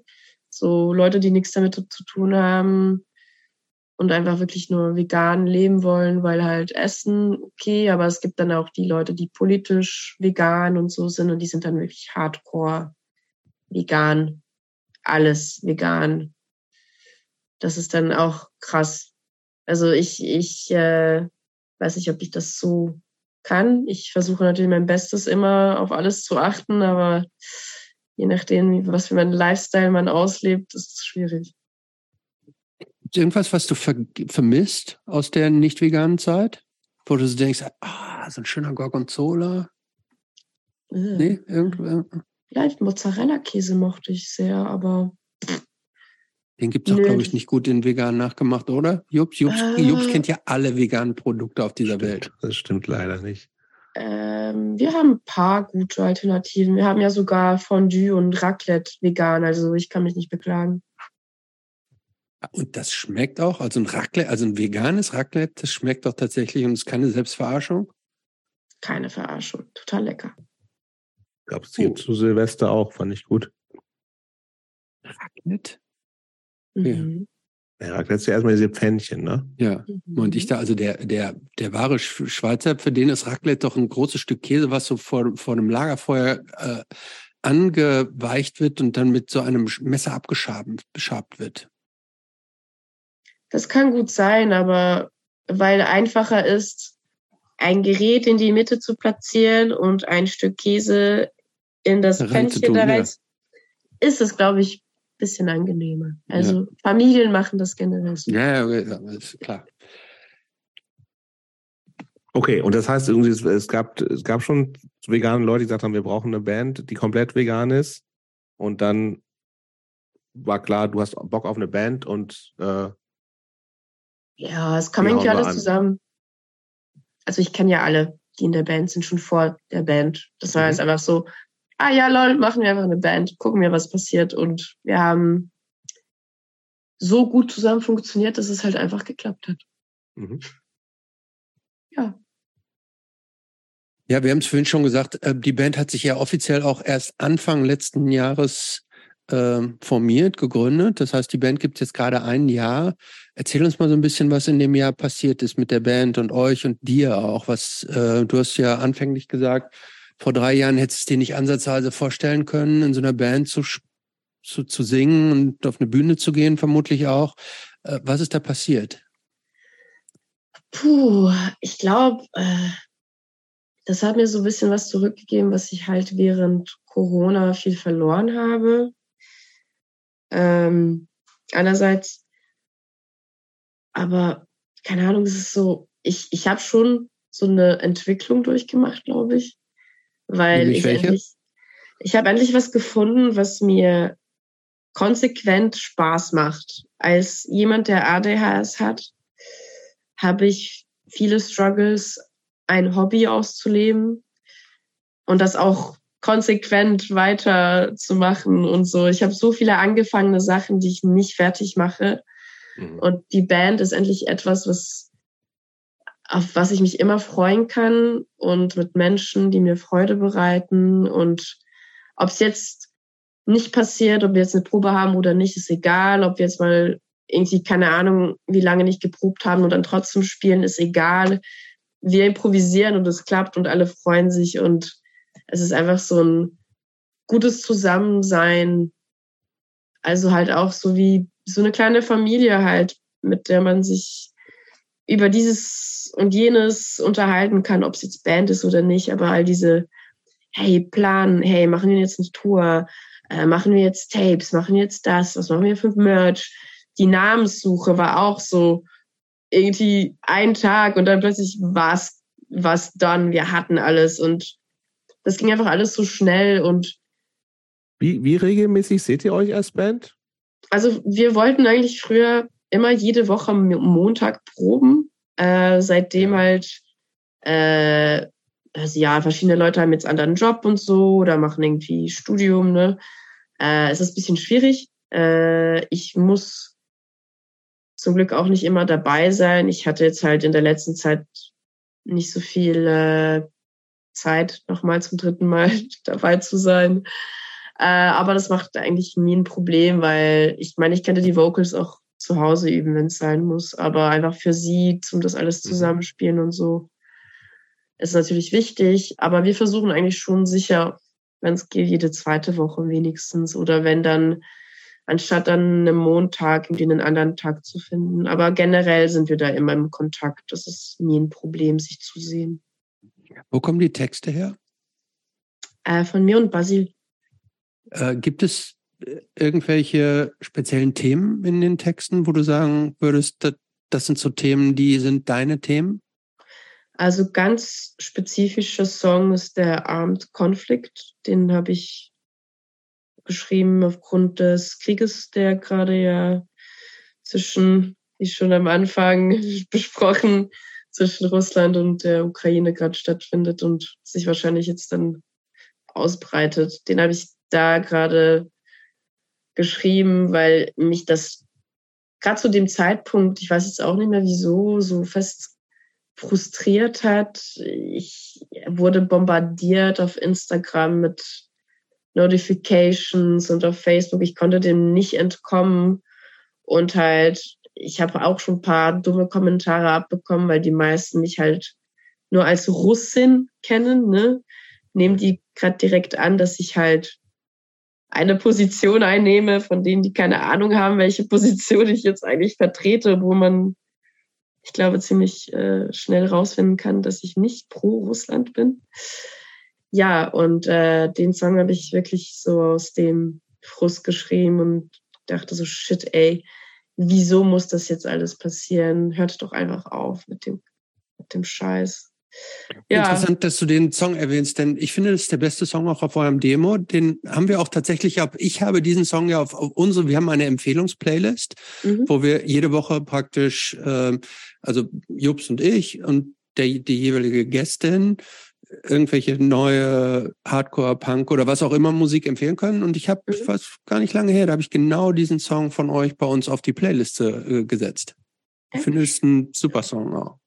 Ja, also das haben ja auch schon viele. Das Thema ist ganz, ganz bewusst. Äh, aber ja, viele empfinden den Song ziemlich gut aufgrund der Thematik.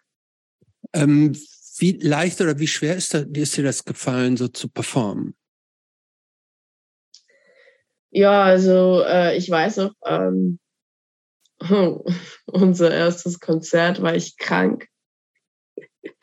Es war schrecklich. Also keine Ahnung. Mein Problem ist auf der Stage. Mhm, Im Ebrietas, ja, mit der. Das war super. Mhm. Erstes Konzert, ich bin krank und äh, kenne die Hälfte der Songtexte irgendwie trotzdem nicht ganz auswendig.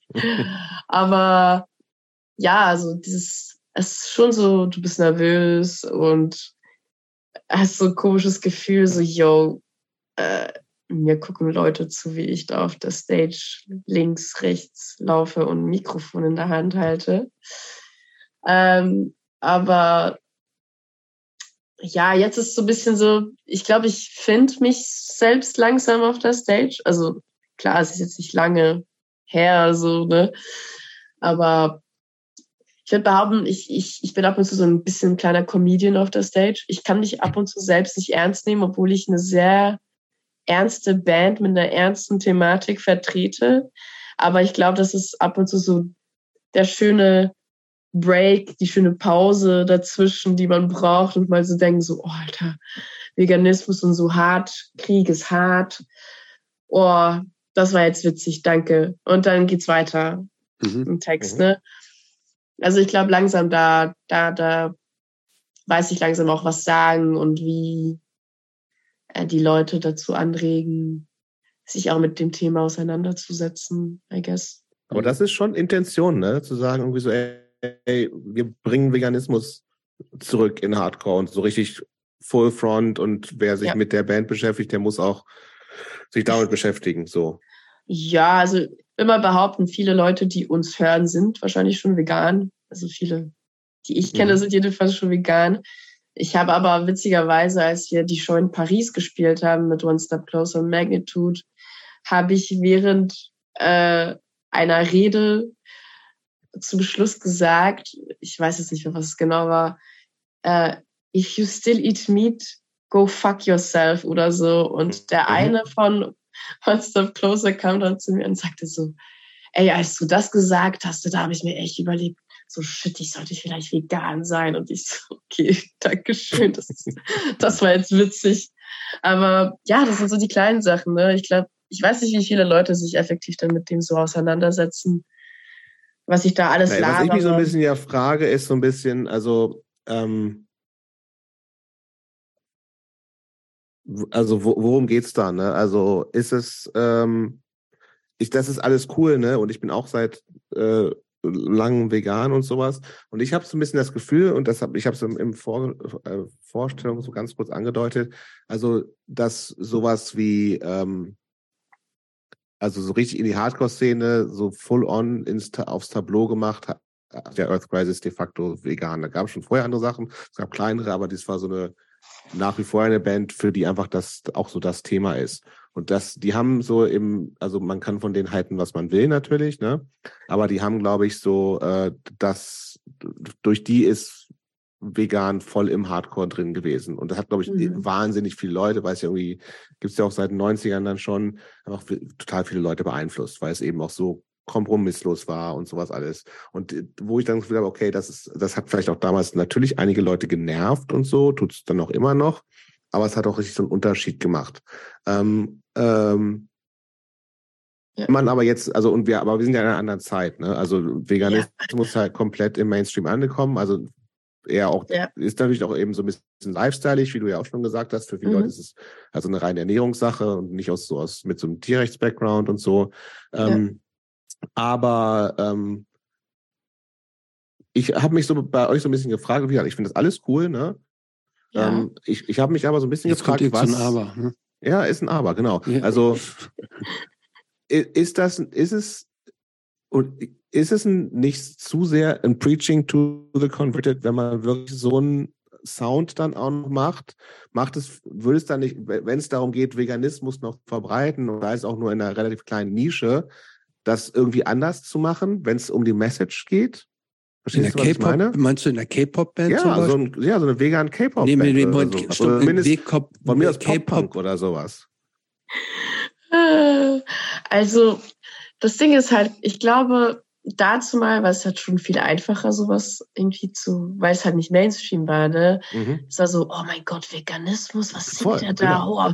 Aber Earth Crisis, sehr kontrovers, wenn du die Texte ja übersetzen würdest ins Deutsche, würde das sehr hart und sehr problematisch klingen. Aber ich meine, ist halt einfach hardcore die Wahrheit, was er da über Veganismus singt. Mhm. Wenn du dir das überlegst, klar, wir sind jetzt all diese Kids, die das gehört haben, so, also Kids ist jetzt übertrieben, aber die Leute in meinem Alter mhm. und zwischen 30, glaube ich, sind so mit dem jetzt so, das ist Veganismus, das hat mich jetzt beeinflusst.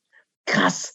Aber so Leute, die meine Band hören, mhm. sind gleich alt wie ich mhm. und sind auch schon beeinflusst worden, vegan zu sein, wahrscheinlich irgendwo durch. Ich, ich kann dir ehrlich gesagt nicht sagen, ob wir so eine große Difference machen, aber. Aber wo, wo, als, willst du das im Idealfall? Also ist das schon der, der, der Wunsch? Schon.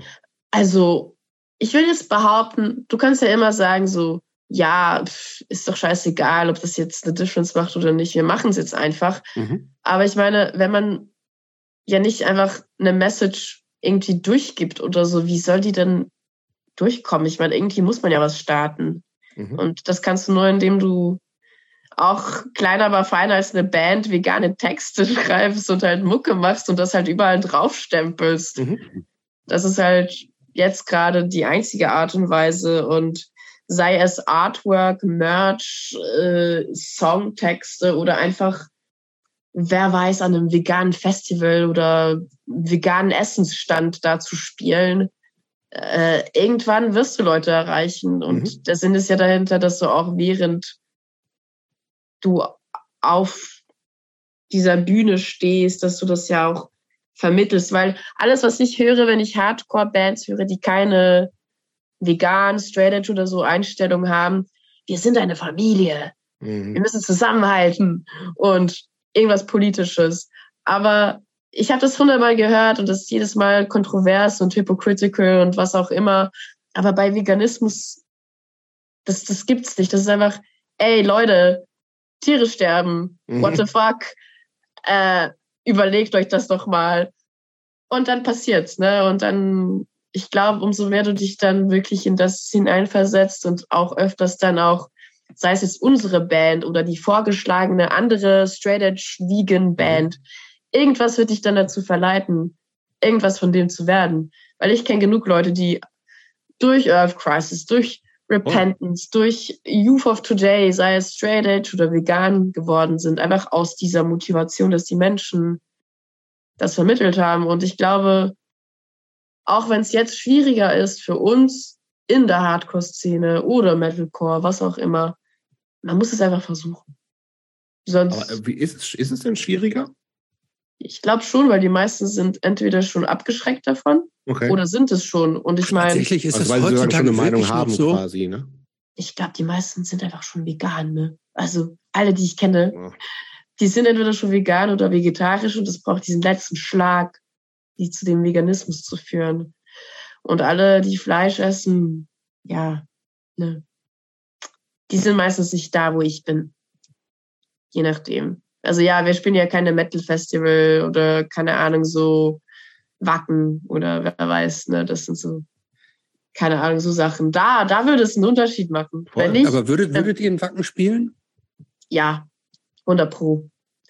Es ist einfach, weil Wacken, weil Exposure, klar, aber weil Message Mhm. mal tausend. Mal tausend. Oder Das doch, oder doch vielleicht lieber ein bisschen K-Pop.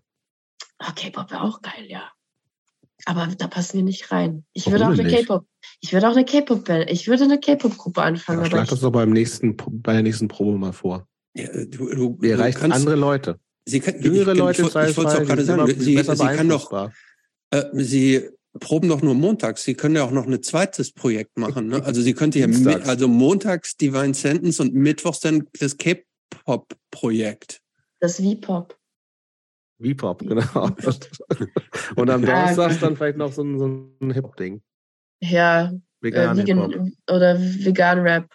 Ja, Ja, wer weiß. Also jeder kann das machen, ne? das Also, stimmt. Ja, Also das, das, die, die Bürde liegt nicht nur auf euren Schultern. Nein, aber wir haben angefangen mit dem und ob noch andere Leute oder unsere Leute in der Band da auch noch andere vegane Sachen machen wollen, go for it.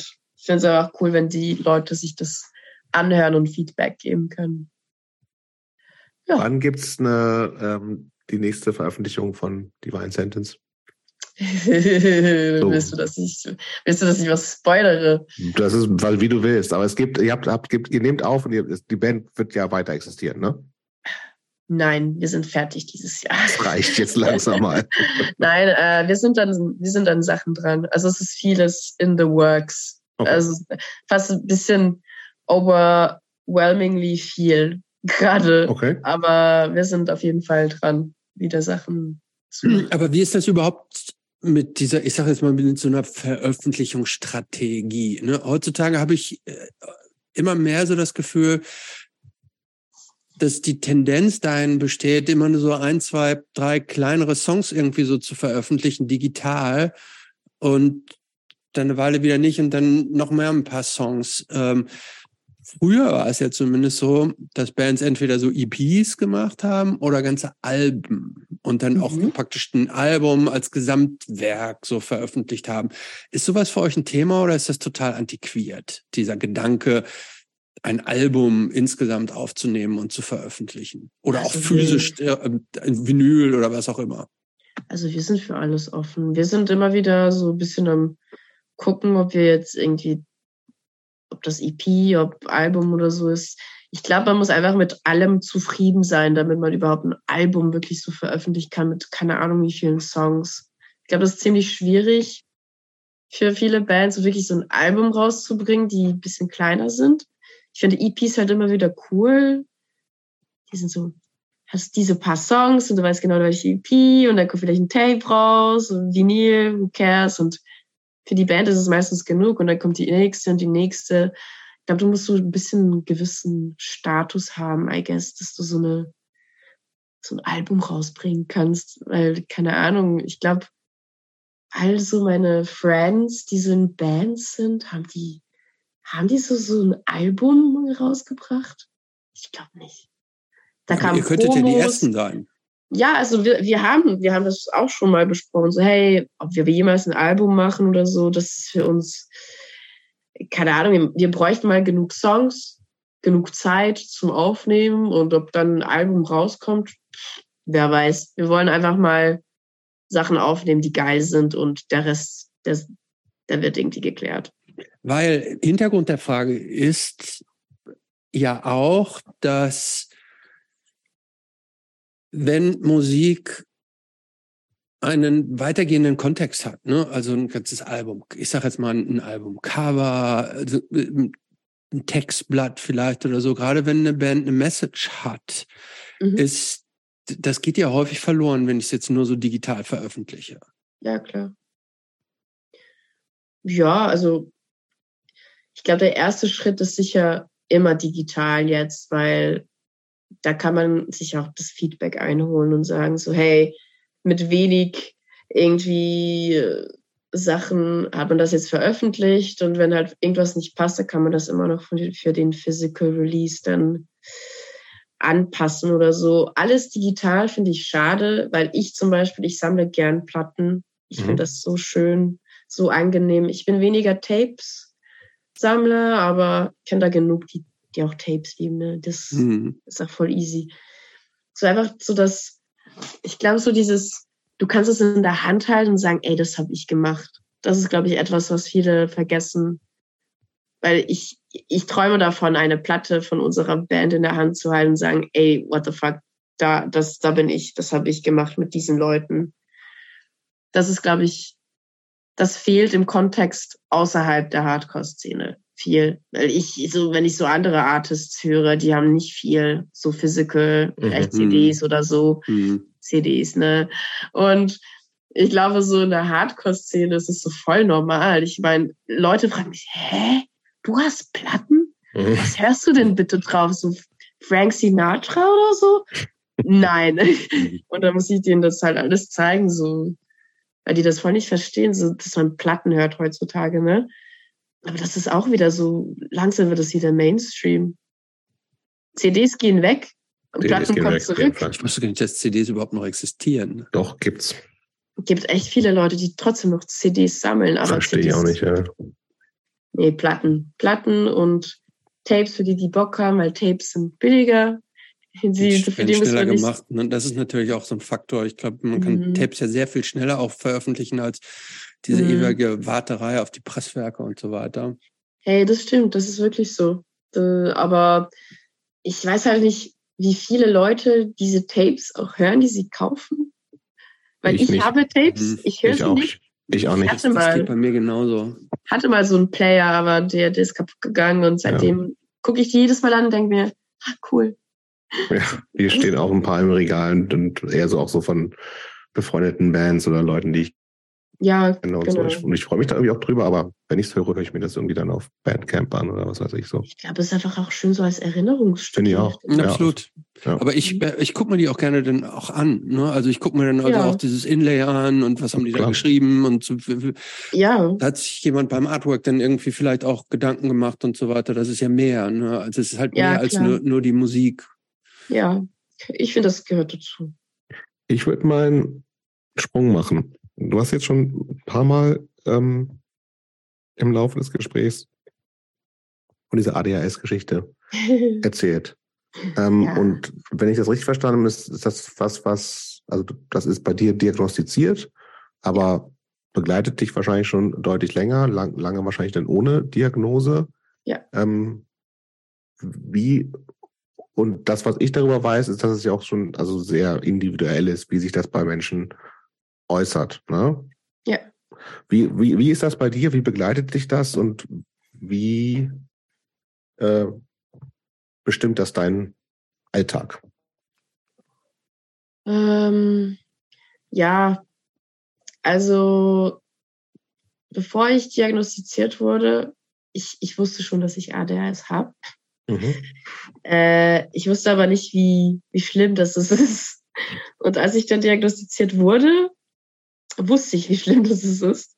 Und zum Glück habe ich, äh, ich habe Medikamente. Äh, ich, mhm. äh, ich nehme täglich äh, das äh, Medikament namens Concerta.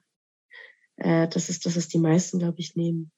Und ähm, ich merke einen Unterschied. Das ist halt das Ding. Es ist für mich schwierig, mich immer auf eine Sache zu konzentrieren.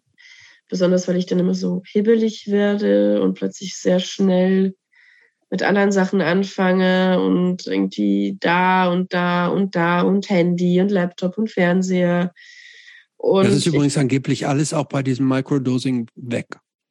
Krass, wow, wow, das kann ich mir gar nicht vorstellen. Ja, also angeblich ja, aber ich gehe ich geh der Sache nochmal nach und werde das dann ich, äh, verbreiten hier so. Ja. Ich, ich muss, ich, ich muss mich halt immer irgendwie gleichzeitig mit Handy und so das stimulieren mit, weil ich sonst irgendwie mein Gehirn nicht abstellen kann.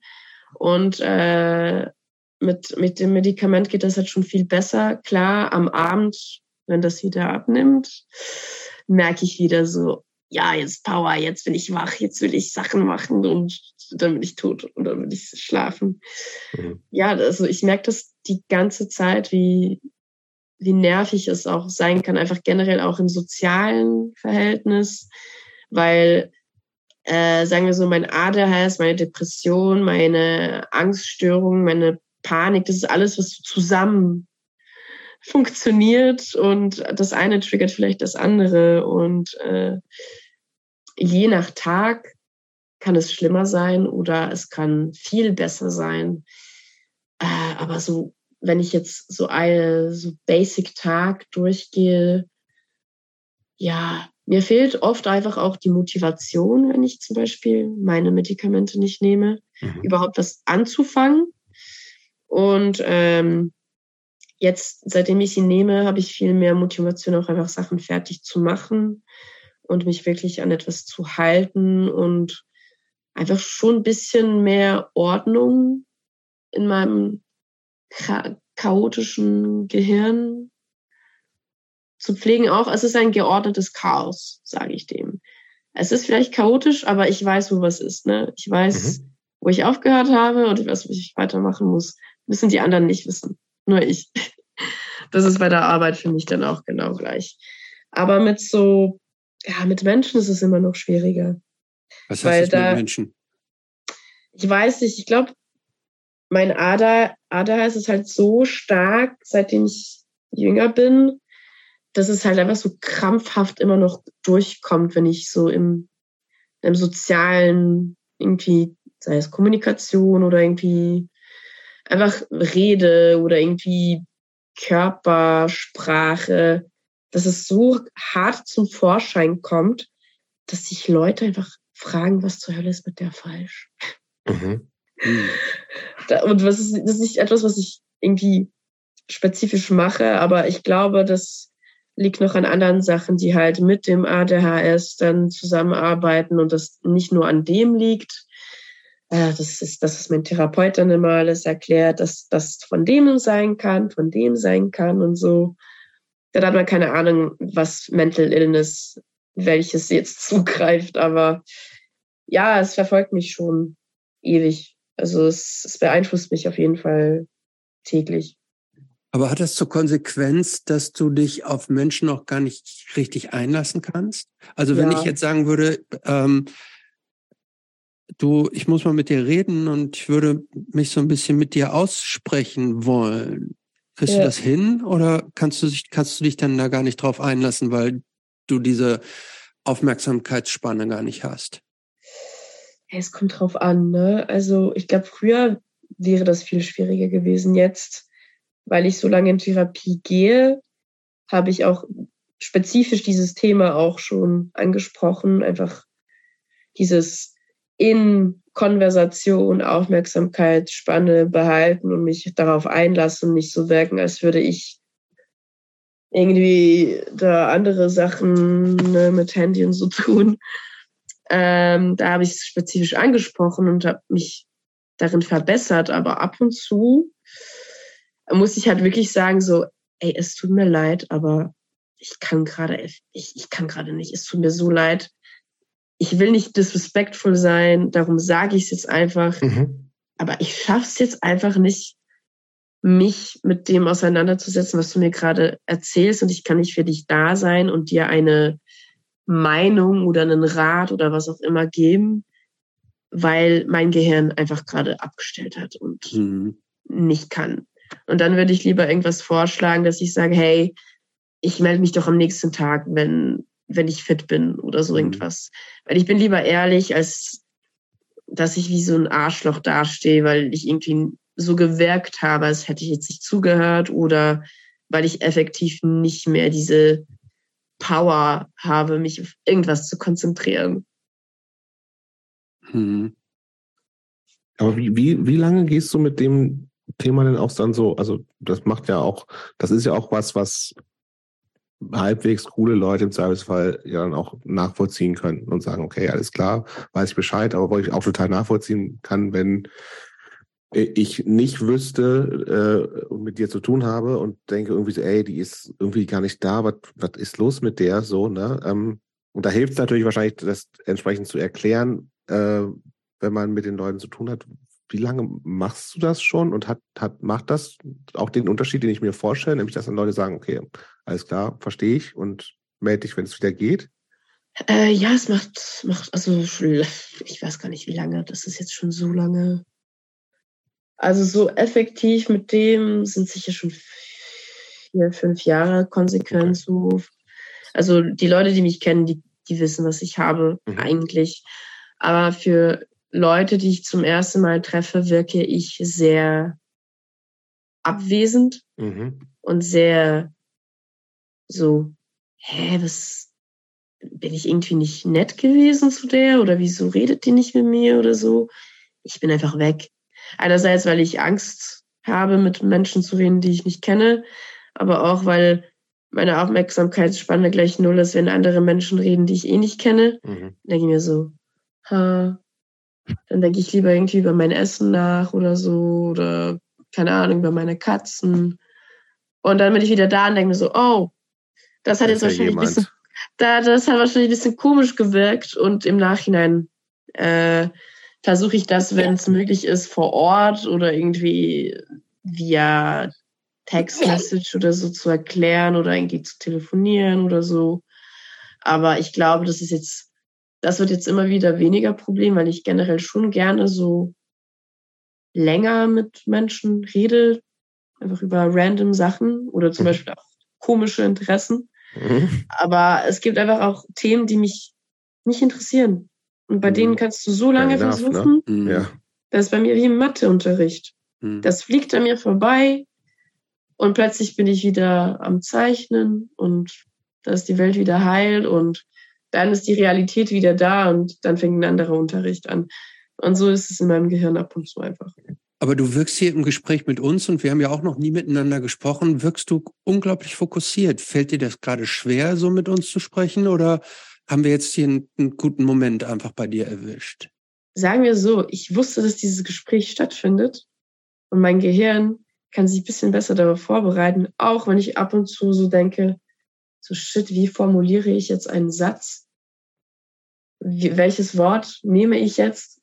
und was sage ich und dann plötzlich so, was wollte ich sagen? Mhm. Und ab und zu, oh shit, ich habe es wieder vergessen. Also es kommt immer ein bisschen drauf an. Ich ist für mich ein bisschen einfacher, mich natürlich vorzubereiten, wenn ich weiß, ey, es kann sein, dass jetzt zwei Stunden lang geredet wird. Okay. Mhm. Aber wenn es einfach so random ist, es äh, kann schon bisschen schwieriger sein. Aber es ist jetzt nicht anstrengend für dich, mit uns zu sprechen, oder? Also, nee. mit, also sagen wir, mit, mit, mit Jobs vielleicht, mit mir geht's, oder? also ich finde es easy, aber es ja. liegt auch daran, dass es halt äh, um Sachen geht, die halt interessant sind, I guess. Ich hoffe hm. es für, für die Leute, die zuhören. Aber ja, ne. Hm. Ja, aber tatsächlich so, also das ist so, theoretisch wäre es am sinnigsten, wenn man immer so ein T-Shirt anhat, wo drauf steht, Entschuldigung, ich habe ADHS und äh, achten Sie da bitte drauf. Aber das, so funktioniert es natürlich auch nicht so. Ne? Ja. Das ist so ein bisschen nicht, kann man auch schon echt anstrengend, weil das anstrengend ist, weil man sie eigentlich ständig erklären müsste, damit das soziale Miteinander nicht eben die Reaktionen hervorruft, die es eben manchmal hat, sagen, hey, what's wrong with her, so, ne? Aber ja, ähm, ja es, äh, aber das mit den Medikamenten klappt gut. Ey, ich, ich, ich hatte am Anfang, da dachte ich so, ey, keine Ahnung, ist ja sowieso Bullshit. Aber mein Therapeut hat es mir angeboten und ich dachte, ey, komm, äh, macht ja nicht abhängig. Äh, ich habe extra gefragt mhm. Und äh, alles, bis jetzt alles gut. Wie lange nimmst du die schon? Puh, drei Jahre, vier, okay. drei, vier Jahre.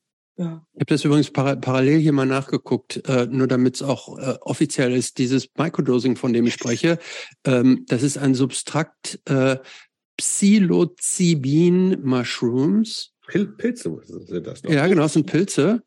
Äh, und das ist eine Kombination aus non-psychoaktiven Substanzen mit einer mikrodosierten psychoaktiven Substanz. Dadurch funktioniert das scheinbar. Krass. Und wie sieht es mit der Legalität aus?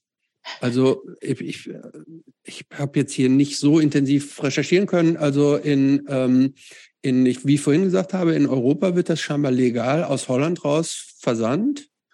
Und in Amerika hängt es ab davon, in welchem Staat man lebt. Und in Washington okay. DC, und da wird das Land regiert, da ist es erlaubt. Und deshalb kann man, glaube ich, sagen, müsste es eigentlich überall erlaubt sein.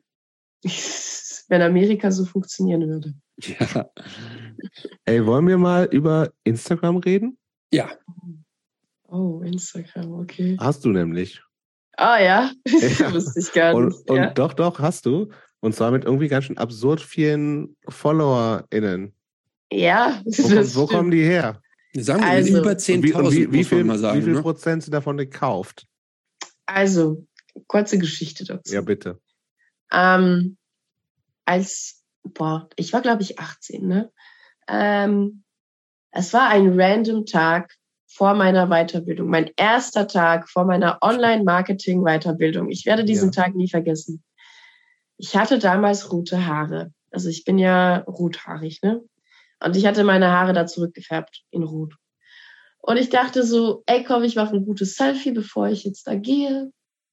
Habe Selfie gemacht, hab's gepostet, Handy weggetan, Weiterbildung gegangen. Boom. Plötzlich so, like, like, like, like, like. Und ich so, hä?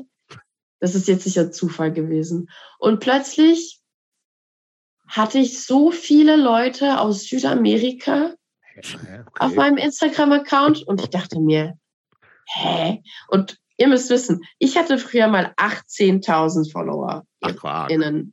Nein. Und jetzt ist es alles runtergegangen zum Glück. Also ich habe keine Ahnung, was diese Menschen alles von mir Wir sind wollten. gerade nur so 10.000.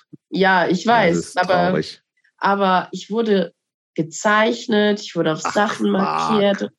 Doch, so, ihr müsst mal meine markierten, ihr müsst mal meine markierten Fotos durchgehen. Es gibt da ein paar, glaube ich. Da habe aber ich be bevor, wir, bevor wir da weitermachen, ich glaube, wir müssen für die ZuhörerInnen Ja, jetzt nochmal so ein bisschen kurz. erklären, Okay. wie, was man da eigentlich auf dem Instagram-Account von dir sieht und was, also was du da so darstellst.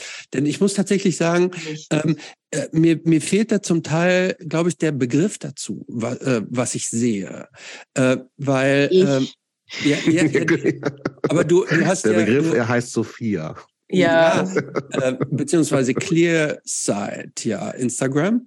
Ähm, aber ähm, du inszenierst dich ja schon da auch, aber diese Inszenierung variiert zum Teil. Ich sehe da zum Teil so ein, so, wie so, so ein Märchenwesen in dir.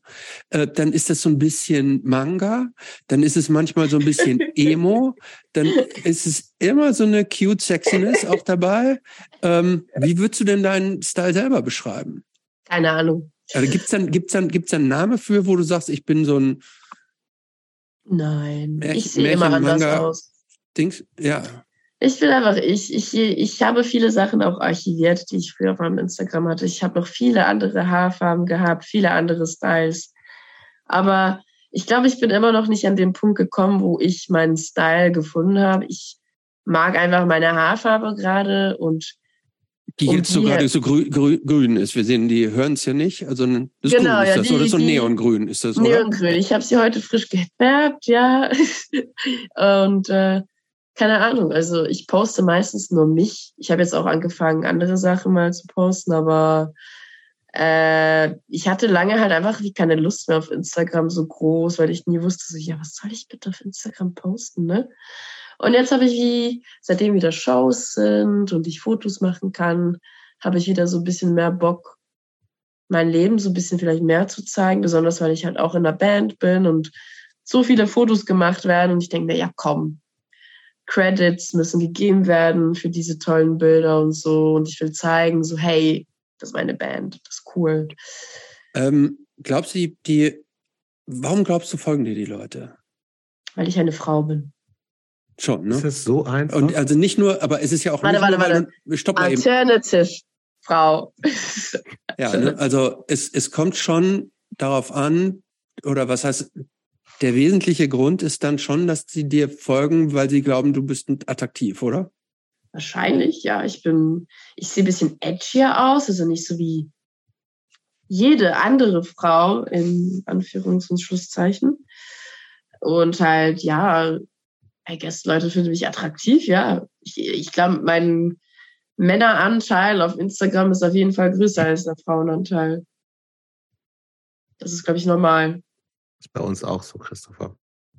Bei mir ist auch der das, ist, das die, Männeranteil ist, größer. ist das die Verbindung von uns? Ja. Ja. Aber Eine ähm, ähnliche Klientel, Männer 30 nee, aber, plus aber, auf aber, jeden aber da, Fall. würd- da würde ich, da, da würde ich gerne noch mal dabei bleiben. Ähm, Mhm. Also wir hier im Podcast setzen uns ja auch immer dafür so ein bisschen ein, ähm, Feminismus zu pushen und patriarchale Systeme und Denkweisen äh, anzurütteln und zu hinterfragen und so weiter. Ähm, ist sowas nicht so ein bisschen kontraproduktiv, wenn, wenn sich so eine junge Frau, die ja auch sehr viel im Kopf hat und fit ist und so weiter, wenn du so ein bisschen das näherst, diese, diese, diese, diese, dass die Optik so bedeutend ist? Also eigentlich gebe ich nicht wirklich einen Fick drauf, was die Optik ist. Ich poste, ich poste ja viele Stories. Ich poste wenige Posts, aber meine Stories sind gefühl, gefühlt mit allem gefüllt, was man finden kann, sei es politisch, Veganismus, Straight Edge, mein Gesicht, meine Katzen oder was auch immer du finden Mhm. kannst. Aber ich würde jetzt nicht behaupten, dass ich das nähe. Ich meine, ich habe jetzt so viele Follower und so verloren in den letzten paar Jahren. Warum hast du die denn eigentlich verloren? keine Ahnung, Instagram, aber das ist mir so egal, ne? Also für was die Follower, klar, alle gucken so, oh, du hast ja voll viele Instagram-Follower und so. Ja, I don't care. Ich meine, gucken meine Likes an, mein Engagement, who cares? Mhm. Ich habe diesen Instagram-Account seit ich 14 bin, hatte schon jegliche Namensänderungen und so. Aber mein Instagram-Account ist auch eine Plattform für, äh, also sei es Feminismus, Veganismus und so. Also ich informiere Leute gerne, ich lerne selbst auch gerne neue Sachen und poste gern darüber und so. Oder Mhm. sei es über Kriegst du, Bands, auch, kriegst du da Rückmeldungen auch zu? Also gerade wenn du jetzt von davon ausgehst, okay, ähm, wenn du sagst, du hast wahnsinnig viele männliche Follower, die Äh, ja. dir vielleicht erstmal folgen, weil die denken, oh, das ist eine attraktive Frau. Ähm, hast du das Gefühl, dass du auch so ein, und das ist ja also erstmal klar, soll, geht es ja darum, dass Leute machen können, worauf sie Bock haben und posten können, worauf sie Bock haben. Ne? Mhm. Ähm, aber wenn du sagst, du hast natürlich auch so ein bisschen, du postest auch Sachen, die dich interessieren, die du inspirierend findest, Mhm. kriegst du da manchmal so Feedback, dass Leute auch sagen, ey, keine Ahnung, ich war eigentlich nur hier, weil ich dachte, ich sehe irgendwie coole Bilder von, also nur, nur Optik und ich kriege aber auch noch ein bisschen Food for Thought mit oder sowas? Mm, Passiert? Nein, meistens habe ich so Requests in meinen Messages, die einfach so Herz-Emojis, Feuer-Emojis. Das sind die einzigen Feedbacks, die ich bekomme. Oder irgendwelche anonymen Accounts, die mich versuchen zu haten wegen einem Thema, das ich angesprochen habe. Irgendwie, weil es jetzt um eine gecancelte Band oder so geht und man jetzt nicht weiß, ob das jetzt wahr ist oder nicht, was passiert Mhm. ist und bla bla Mhm. bla. Und äh, da versuchen sich Leute irgendwie anonym, ah, ich mache jetzt voll fertig, ja, ich schreibe jetzt irgend so einen bösen Text und ich denke mir nur so, okay, whatever. Du kannst mir das nicht mehr so face to face sagen, anonymer Account, okay, nee, ciao. Ja, also Feedback so per se nicht. Ich habe, ich hatte schon viele coole Diskussionen über Themen mit Leuten, die ich zum Beispiel noch nicht gekannt habe, die ich aufgrund von dem kennengelernt habe. Aber sonst, hm, ich glaube, für viele ist es vielleicht auch cool, so Sachen rauszufinden und zu lernen. Aber wüsste ich jetzt nicht. Aber ist ich, äh, ab so einer bestimmten Follower-in-Anzahl gibt es ja auch durchaus irgendwie, dass dann irgendwie so man gefragt wird, irgendwelche Influencer Sponsorings zu machen, oder? Sponsorings zu machen oder sowas. Hast du da so Anfragen gekriegt? Und wenn ja, ist das für dich eine Option? Ähm, also, wenn du diese Nachrichten meinst, die fast jede Person auf dieser Welt auf Instagram ich nicht, bekommt. Sophia. Ich Ich? nicht. Ich weiß nicht wieso. Wir bekommen die sogar auf unserem Band-Account. Also, Verdammt, das mache ich doch wieder falsch. Jobs, aber wir in, in unserem Podcast-Account kriegen wir auch so Anfragen. Ja, okay, das zählt, die meine ich. Die das sind zählen immer diese. Scam-Anfragen. Ich hatte eine einzige Anfrage mal effektiv Ah, von okay. äh, einer netten Person, die da gerade, äh, was war das? Sie hat so Schmuck so Mhm. gemacht und äh, sie hat mich gefragt, wenn sie mir das schicken würde, ob ich einen Post machen würde, aber es war nicht irgendwie gegen Geld, es war einfach wirklich nur Exposure, aber okay. das war jetzt nicht irgendwie voll das Ding. Ich habe es einfach gepostet und ich hoffe, sie war happy und ich weiß es nicht, aber das war okay. cool. Aber ich. Wäre das eine Option für dich? Wollte ich gerade fragen, ja. Ich will keine Influencerin sein, das ist jetzt okay. so dumm. Äh, nix gegen Influencerinnen, aber ich arbeite schon in Social Media und muss mit so Menschen arbeiten. Darum weiß ich, dass ich nicht so sein will. ja. Apropos, apropos Arbeiten, ähm, wie sieht für so Leute in deinem Alter und mit deinen Skills eigentlich so die berufliche Zukunft aus in der Schweiz? Wir, wir hier aus Deutschland, wir hören immer nur, Schweiz ist wahnsinnig teuer und so. Äh, könnt ihr jungen Leute euch so euer Leben gut leisten? Puh, also ich meine, wenn du einen Wunsch hast und einen Traum, dann versuchst du das Beste draus zu tun, egal welcher Umweg äh, dazu führt. Also ich meine, ich hatte auch Angst, meinen Versicherungsjob damals zu kündigen, weil äh, ich hatte einen Burnout und ich konnte einfach nicht mehr. Da habe ich gesagt, ja, fuck it, ich mache halt ein Praktikum. Mhm. Ich habe halt einfach das Glück, dass mein Vater mir mich immer noch unterstützt, mhm. dass ich mir auch mit meinem Mitbewohner eine Wohnung leisten kann. Und jetzt auch noch, weil das Praktikum verlängert ist, auch noch ein bisschen mehr Geld jetzt bekomme. Also mhm. eigentlich einen festen Lohn, dass ich mir auch ein Leben so finanzieren könnte. Mhm. Aber das kann natürlich nicht jeder. Nicht mhm. jede. Also, ja, also vergleich das mit jemandem, der ein Praktikum in Deutschland macht, äh, ganz andere Geschichte. Der Lohn, die Bedingungen so ganz anders. Das ist krass. Also ganz anders, schlechter oder besser oder oder? Also bei euch ist echt scheiße. Ja. Ich, ich habe schon mit vielen Leuten darüber geredet und ich denke mir so, ich mache ein Praktikum und verdiene mehr als jemand, der drei Jahre schon in einem Job angestellt ist. Das tut, so. das tut mir mein Herz weh, ne? Mhm. Und mit all diesen Bedingungen und äh, keine Ahnung, was da alles noch vorkommt und so, ja, ich verdiene Geld, mache meinen Job, ob das jetzt eine Ausbildung ist oder nicht. Und dann geht's weiter und dann verdienst du mehr. Punkt. Aber es kommt drauf an, welchen Weg du, du gehst. Ne? Du kannst Schule fertig machen, äh, du kannst Berufsschule anfangen, du kannst studieren gehen und so. Und je nachdem, wie du aufgewachsen bist, was für eine Familie du hast, ob du Nebenjob hast oder so, halt wie du lebst. Ne? Das macht dann alles aus, so wie es dann in der Schweiz funktioniert. Aber ich würde behaupten, für viele funktioniert es ja generell schon. Äh, ist einfach der Arbeitsmarkt ist ein bisschen kacke in der Schweiz. Äh, die Erwartungen sind sehr hoch. Äh, aber es ist, glaube ich, in jedem, ja. jedem Land so, so, ja, wir brauchen das, das, das, das, das.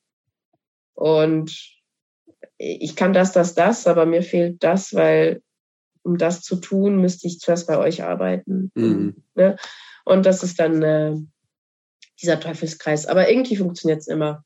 Irgendwie findet man immer so, so einen Weg äh, in der Schweiz, I guess. Auch wenn es teuer ist, aber wir verdienen ja vergleich, also mhm. vergleichsmäßig mehr als, als stimmt, ihr. Ja. Darum ja, irgendwie muss sich das ja ausgleichen. Das heißt, du fühlst dich in der Schweiz schon auch wohl. Ne? Du hast ja vorhin ähm, erzählt, dass du auch in so einem bisschen kosmopoliten Umfeld mit Leuten aus der ganzen Welt äh, aufgewachsen bist und so. Ähm, die, die Idee oder irgendwie so eine Sehnsucht oder ein Wunsch, vielleicht mal irgendwo anders zu leben, die gab es nie oder doch schon? Also, hast mir schon öfters überlegt, doch, aber klar, es ist so diese Comfortzone. Ich wohne mhm. in diesem Land, ich bin da aufgewachsen und generell habe ich ja alles, was ich mag und haben möchte hier. Aber ab und zu denke ich so, ja, was wäre, wenn, wenn ich irgendwie nach Japan ziehen würde oder nach Amerika? Aber dann gucke ich so all diese anderen Länder an und denke mir, ja, politisch seid ihr alle auch am Arsch. Bei euch ist auch irgendwie alles Kacke, so je nachdem, wo man hingeht ich kann mir das gerade nicht so überlegen, irgendwo mhm. anders hinzuziehen. Dieses ganze Administrative und so, das ist alles zu anstrengend, gerade sich das zu überlegen. Darum vielleicht so in zehn Jahren, aber jetzt gerade fühle ich mich noch wohl genug in der Schweiz. Mhm. Aber ja, ob, ob das so lange bleibt, weiß ich nicht. Wäre ich in einem anderen Land? Keine Ahnung. Aber hier ist es noch okay. Apropos unterschiedliche Was sind so Länder. deine ähm, Pläne überhaupt so? ja. Mm, Apropos unterschiedliche Länder, ähm, wir haben da vorhin gar nicht richtig drüber gesprochen. Ähm, Ihr habt ja äh, als Band äh, schon in Paris gespielt. Wo habt ihr sonst eigentlich? Ihr habt viel in Deutschland auch schon gespielt oder wo, wo habt ihr sonst eigentlich noch so gespielt? Wir haben in der Schweiz gespielt, wir haben in Frankreich Nein, gespielt. in der haben- Schweiz auch. Ja, aber wir haben am wenigsten Shows in der Schweiz gespielt. Ach, und am meisten in Deutschland. Äh, bis jetzt schon, glaube ich. Ja, ja, ja, Deutschland. Aber das glaube ich, normal als Schweizer Band. Okay. Aber und in, in Frankreich habt ihr gespielt? Ähm, sonst noch irgendwelche Länder? Zweimal? Äh, zweimal, einmal in Lyon und einmal in Paris. Aber sonstige Länder haben wir noch nicht. Äh, nee, das sind die einzigen drei Länder. Okay. Leider. Noch. Was Aber sind so deine Zukunftspläne eigentlich, Sophia? Also du bist, also hast mal Versicherungskauffrau Ja. gelernt, Genau. da aber offensichtlich nicht mehr aufgehört. Du machst gerade so ein Praktikum. Das heißt, das Es- wird auch nicht mehr so ewig dauern. Genau, ja. Was, wenn alles richtig geil läuft und wir jetzt nochmal davon ausgehen, Divine Sentence wird wahrscheinlich nicht die Schweizer Charts toppen. Wahrscheinlich. Und mit Wacken dauert dann vielleicht auch noch ein bisschen. Ja, ja. So halbwegs realistisch. Wenn's, aber Ja. wenn es gut läuft, was machst du in fünf Jahren? Oh, du klingst wie, wie all diese. Bewerbungsgespräch. Ja, genau. Ja, Fünf ich weiß. Jahre. Fünf Jahre ist so eine lange Zeit. Ich, ich überlege Ja. mir, was ich morgen machen muss. Ne? Also, wenn alles gut Ja, aber die läuft, Kohle muss rein, du weißt, wie es ist, ne? Ja, Ja, Jobs, nee. äh, Moment, sorry, ich muss mal Was unterbrechen. Warum können wir die eigentlich nicht hier bei unseren Freunden von Heaven Shall Burn mal mit als als ähm, als Opener auf Tour schicken? Ich sehe zu, was ich machen kann. Das machen wir, oder? Wäre das also Sophia, wäre das nur eine Option? Ja, klar, das war super. Und die sind ja, die sind ja, die sind ja auch vegan. ja, klar, Ja, vegan teilweise. Ja, Ich will, ich will jetzt nicht sagen, Das aber machen wir jetzt mal. Das, Jux, das nehmen wir uns jetzt mal vor. Achtung. Wir, wir, wir hängen uns da jetzt mal Jetzt lass rein. dass, Sophia reden. dass die, nee, Also, nee, nee, ich will, wir müssen uns eine Aufgabe Ja, stellen. ja, machen wir. Ich sag Sophia bitte. Okay, reden. erst Sophia. also, okay. Moment, ihr müsst das immer sagen. Etwas in Bezug auf Heaven Shall Burn kommt Ja. dieses Jahr noch von uns. Mm. Aber ich sage nicht, was es ist. Aber das ist sehr witzig. Ich weiß, hab das eine Coverversion von Hunters Will Be Hunted. Nein, das nicht. Schade. Es ist Ähm, besser. Auf jeden, auf jeden Fall, Jobs, ähm, lass uns das mal machen. Lass uns, wir, wir, wir, wir ähm, reden mal mit den Jungs und die sollen die mal auf irgend, irgendwo. Wo würdest du mit denen spielen wollen? Wo wollt ihr mit denen spielen? Egal wo. Egal wo. Solange wir zusammen Hunters Will Be Hunted singen können, ist das das ist wir, so geil. sehen, wir gucken, was wir machen Guck mal, können. das kriegen wir hin, Jobs. So eine mega Band auf Stage mit Pyros und Ja. allem drauf. Nein. Ja, aber mega geile Typen vor allen Dingen auch. Ja, super. Also, Typen, das ja. wäre schon geil, ja. Das wäre Ja. schon witzig. Ja. Okay, Oh, das- das aber kriegen wir- das kriegen womit, wir womit hin. wirst du dein Geld verdienen, wenn es gut läuft? Ähm, ich würde schon gerne irgendwie mehr in die Gestaltung, also so bildnerisch reingehen. Ich finde Mhm. klar Social Media cool und so, aber ich habe jetzt im Praktikum sehr viele Sachen kreieren dürfen Mhm. und das hat mir dann mehr Spaß gemacht als dieses Social Interaction auf Instagram und Co. Und ich würde gerne so in die so Grafikdesign oder Animation oder so reingehen, weil ich mich da ein bisschen keine Ahnung, mehr ausleben kann, I guess. Ich zeichne gerne, ich bin mehr so diese kreative Maus, wie mich ein paar Leute nennen. Und äh, ja, da würde ich mich sehen. Ich sollte mich eigentlich schon lange bewerben auf Stellen, weil in einem Monat bin ich eigentlich nicht mehr angestellt, aber vielleicht später, wer weiß. Ich guck mal. Ja. Okay. Ich gucke hier gerade durch. Wie wäre es denn ähm, am guck mal, Sonntag, über Fragen 19. guckst du Februar, so. hast du da schon was vor? Da spielen die in Mailand. Heaven Shall wie- Burn. Am wievielten Februar? Am 19. Februar? Warte kurz. Oh mein Gott, am 17. am 19. Oder wollen wir sie hier noch, ich, wir würden dich natürlich auch gerne nach Berlin holen. Die am 12. Februar, auch einen Sonntag, spielen sie hier bei uns in der Verti Music Hall. Was, wo ist die überhaupt? Habe ich mich gefragt. Die ist hier, am, nee, spielen? hier ist am Mercedes-Benz-Platz. So. Also ja, da 12. wird schwierig. Da ist schon Live Crusher unterwegs, ne? Da können wir leider nicht. Aber Da am kommst 19. du alleine. Ja, komm, Alleine. Hauptsache nur, Hand ist Ja. über die Hand. Hauptsache ich. Hauptsache Ja. du. Also, also ich glaube, man könnte das schon einrichten, aber das müsste ich den anderen noch sagen. Ja, ist- sonst kannst du mir auf WhatsApp schreiben, ist egal, aber das wäre ziemlich witzig. ja, Ah, komm, Jungs, das, das wäre doch so geil, wenn wir das hinkriegen würden, Ich oder? frag, ich frag als mal. Opener, als Opener. Ich frag mal. Wahrscheinlich ist das so komisches, weirdes Business, wo man dann aber auch nicht so spontan sagen kann, ey, coole Andererseits, wie gesagt, die sind ja nicht so eine. So eine Aber Veganismus, das ist Veganismus. Band. Veganismus, genau. Eben. Ja. Wir, schenken denen auch Merch, obwohl sie dann, brauchen den dann nicht. klappt das Ganze. Nee, die haben doch klappt mal ihre das Ganze hier. Stage-Outfits und so. Nee, oder hier, guck mal, am 5. Februar, Sonntag in Madrid, das wäre auch cool, oder? Oder in Barcelona, aber es ist unter der Woche. Unter der Woche geht leider nie bei Nee, okay, aber also, am Sonntag, am Sonntag, 5. Februar in, Mad in Madrid. Da ist sogar Sportwoche in der Schweiz. Was heißt das denn? Sportwoche? Ja. Das ist diese Woche im Februar, wo alle in den Schulen Sport Also machen. Das heißt Skifahren oder Snowboarden oder so. Das bei Mhm. uns Sportwoche. Und weil unser Drummer halt in einer Schule arbeitet, Hm. äh, müssen wir uns meistens halt nach den freien Wochen und so richten. Und das ist gerade eigentlich ab dem vierten, also Samstag bis eben zum zwölften wäre Gut, also frei. per perfekt fast passen dann eigentlich, oder? Kann- Also mit Heaven. Shall Burn in Madrid, come on, da kann man nicht Nein sagen. Nein, kann man nicht. Die Frage ist, wie kommt man dahin? Hm. Flugzeug wahrscheinlich. Fahren, fahren nach Madrid werde ich nie mehr. Habe ich schon einmal gemacht. Das ist schon ziemlich weit. Ne? Stimmt. Aber für Heaven Shall Burn, ah, das wäre schon, das wäre schon geil. Ja. Ja, Ja, so, was stellen wir aus dem letzten Block noch für Fragen? Ähm, Offen für alles. Beantworte alles. Sehr gut. Ach, warum nicht? Wo wir so viel über Veganismus und Essen und so weiter gesprochen haben, was ist da, womit, mit welchem veganen Essen? Ja, Du bist hier bei uns in Berlin zu Besuch. Mit welchem Okay. veganen Essen können wir dir so eine richtig große Freude machen?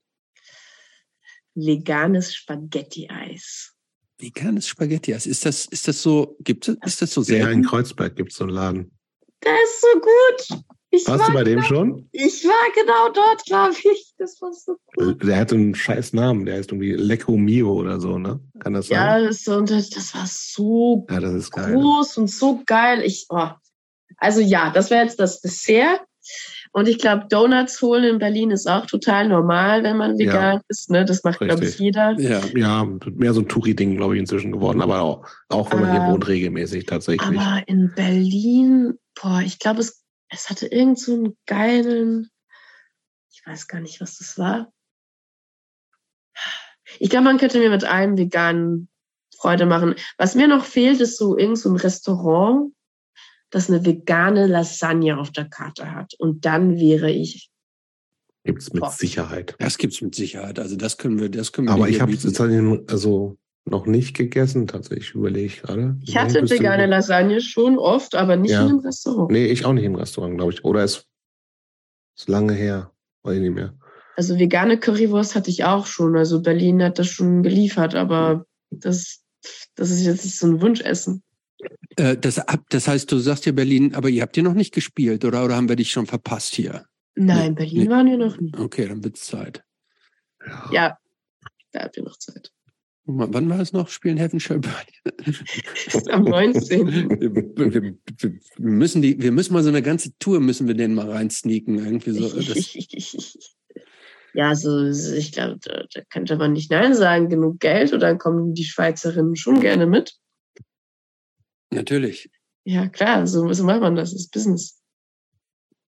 Nein, Was ist dann, ähm, was, okay, ähm, da, also da kümmern wir uns drum. Ähm, vorletzte Frage würde ich sagen. Was ist dein liebster? Ich habe auch noch eine vorvorletzte, ich habe auch noch eine. okay, dann, da, nee, dann mache ich. Erst dann darfst du, okay? Ja, ja. Let's go. Ähm, was ist dein liebster Zeitvertreib, die nicht, das nichts mit Musik zu tun hat?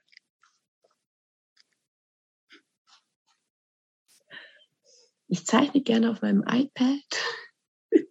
nee, meine Ist übrigens was, was du erstaunlicherweise aber nicht so richtig, also te- teilst du sowas auf äh, Instagram auch und so? Nein, das ist mehr privat. Auch von Arbeit her und so mache ich das halt auch viel, aber ich mache es generell auch gerne. Und sonst einfach mit meinen Katzen abhängen und außerhalb irgendwo essen gehen oder die Schweiz erkunden oder wenn es geht, irgendwie reisen, irgendwas machen, was mich von meinem Kopf befreit. Ja. Okay. Ich hätte gerne noch von dir gewusst, deine, deine Top 5 Non-Hardcore Artists. Ein Moment. Also, Charlie XCX. Was ist Charlie XCX? Ist eine wundervolle Frau, die singen kann. Mhm. Ähm, dann gibt's DPR Live. Das ist so ein koreanischer Artist. Ist, äh, geiler Typ. Mhm. Äh, bedeutet nicht Hardcore nichts, das auch hardcoreig zu tun hat? Oder nee, es gab keine harte Musik. Keine harte Musik, klar. Ähm, dann The Weeknd. Mhm. Ja, why not? Finden ne? wir auch gut, ne, Christopher? Ja, finden wir auch gut, ja. ja. Ähm, Jamie Roquet. Boah, wirklich? Nee, äh, meint, meinst du Jamiroquai? Nur anders ja. ausgesprochen? Boah, da bin ich nein. richtig enttäuscht. Boah, Sophia, jetzt so auf die letzten Minuten kommst du jetzt mit sowas? Nein, nein, nein. Ja, ich, bin kurz davor abzubrechen. Nein, nein. Das rausschneiden? Das, müssen wir rausschneiden. Das könnt ihr gerne rausschneiden. Das müssen wir rausschneiden, weil sonst denken alle, was ist mit der denn los? Das kann doch niemand freiwillig hören. Nee. Wirklich? So schlimm? Ja, wenn du jetzt ja. auch noch so Lenny Kravitz oder sowas sagst. Oh nein, nein, nein, nein, nein, nein. Viel cooler als Jamiroquai. Also, also, ich nehme es zurück. Das war nicht, das war nur ein Witz. Nee, ich habe auch nichts gehört. Ähm, Wir schneiden es eh raus. Also, ähm, auch eine, eine, eine Top 1 eigentlich ist Pitbull. Das ist äh, ein Running Gag at this point. Ich, okay. ich liebe Pitbull. Ich liebe Pitbull. Das ist auch harter Tobak, finde ich. Mhm. Wie viele habe ich jetzt? Vier genannt? Habe ich jetzt vier genannt? Drei, vier? Eins, zwei, drei, vier. Jamiro erzählt vier. Einlassen. So, soll ich jetzt noch irgend zum was soll ich noch jetzt, was soll ich noch sagen? Es gibt doch so viel, aber ich glaube, mh, mm, wie, wie findet ihr eigentlich das neue Lied von Shakira? Shakira? Shakira? gehört. Ich dachte, sie ist im Gefängnis. Nein, die hat doch irgendwie vor zwei Tagen irgendwie einen Song veröffentlicht, das irgendwie so, der so alle Rekorde gebrochen hat, weil er der am meisten gestreamte Song ever ist, wo sie so krass mit ihrem Ex-Ehemann, diesem diesem Profifußballer Piquet, der bei Barcelona gespielt hat, wo die den so von vorne bis hinten in diesem Song so runter macht und sagt euch alle, habt ihr noch nicht mitgekriegt? Nee. Nein, aber auf jeden Fall der Aktienstelle von Shakira. Ich höre gern Edwin Rosen. Ah ja. Okay. Und, und, und sonst noch so Faye Webster. Die ist noch cool. Viel, das, was gerade auch auf TikTok so ist, höre ich ab und zu auch gerne. Ja, gibt vieles, aber ich höre auch gern klassische Musik und so. Also das ist schwierig. Reicht uns, oder? Als Antwort? Logo. Nicht Hardcore, ja. Sehr, ja, nee, nee, das wollten wir hören. Ja. Ähm, Die letzte so Frage ist, dein 13-jähriges ich trifft Sophia von heute. Was würde dein 13-jähriges Ich denken? Ich glaube, das erste Wort, was fallen würde, ist Shit. was? Ich glaube, ich äh, mit 13 hätte ich mir nie denken können, dass ich ausgezogen wäre und so aussehe, wie ich aussehe. Aber ich glaube, mein 13-jähriges Ich wäre auch sehr überrascht, dass ich überhaupt noch da bin. Jetzt, das ist sehr sad und so, mhm. aber ist einfach Fact. Aber ist ja nicht so sad, dass du noch da bist. Das ist doch gut. Ja, ja, aber es ist einfach so, wenn man so drüber nachdenkt, so wie viele Momente es schon in meinem Leben hatte, in denen man sagen könnte, so ja, ich existiere jetzt einfach nicht mehr oder so. Mhm. Und ich glaube, das ist so eine große Überraschung, dass ich es überhaupt bis 22 jetzt geschafft habe, weil mit 18 dachte ich schon so, oh Gott, 16 auch, mit 14 und so. Und ich glaube, auch wenn es beim 13-jährigen Ich schwer fallen würde, ich glaube, es, ich glaube, ein 13-jähriges Ich wäre schon ein bisschen stolz auf mich, für das ich so viele Sachen erreicht habe. Aber mein 13-jähriges Ich ist auch sehr, sehr, sehr traumatisiert und weiß auch nicht, was tun und wäre wahrscheinlich überfordert mit der Situation, dass mein 13-jähriges Ich auf das 22-jährige Ich trifft. Aber ja, ich weiß nicht. Ich glaube, es wäre awkward, aber so bin ich. Find, macht für mich total Sinn. Ich hätte jetzt äh, mit der Antwort gerechnet, dass das 13-jährige Ich sich die Frage stellt, puh, wie bin ich denn dahin gekommen? Wie ist denn das nicht. gelungen oder so?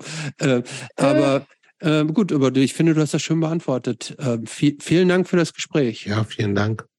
Danke euch.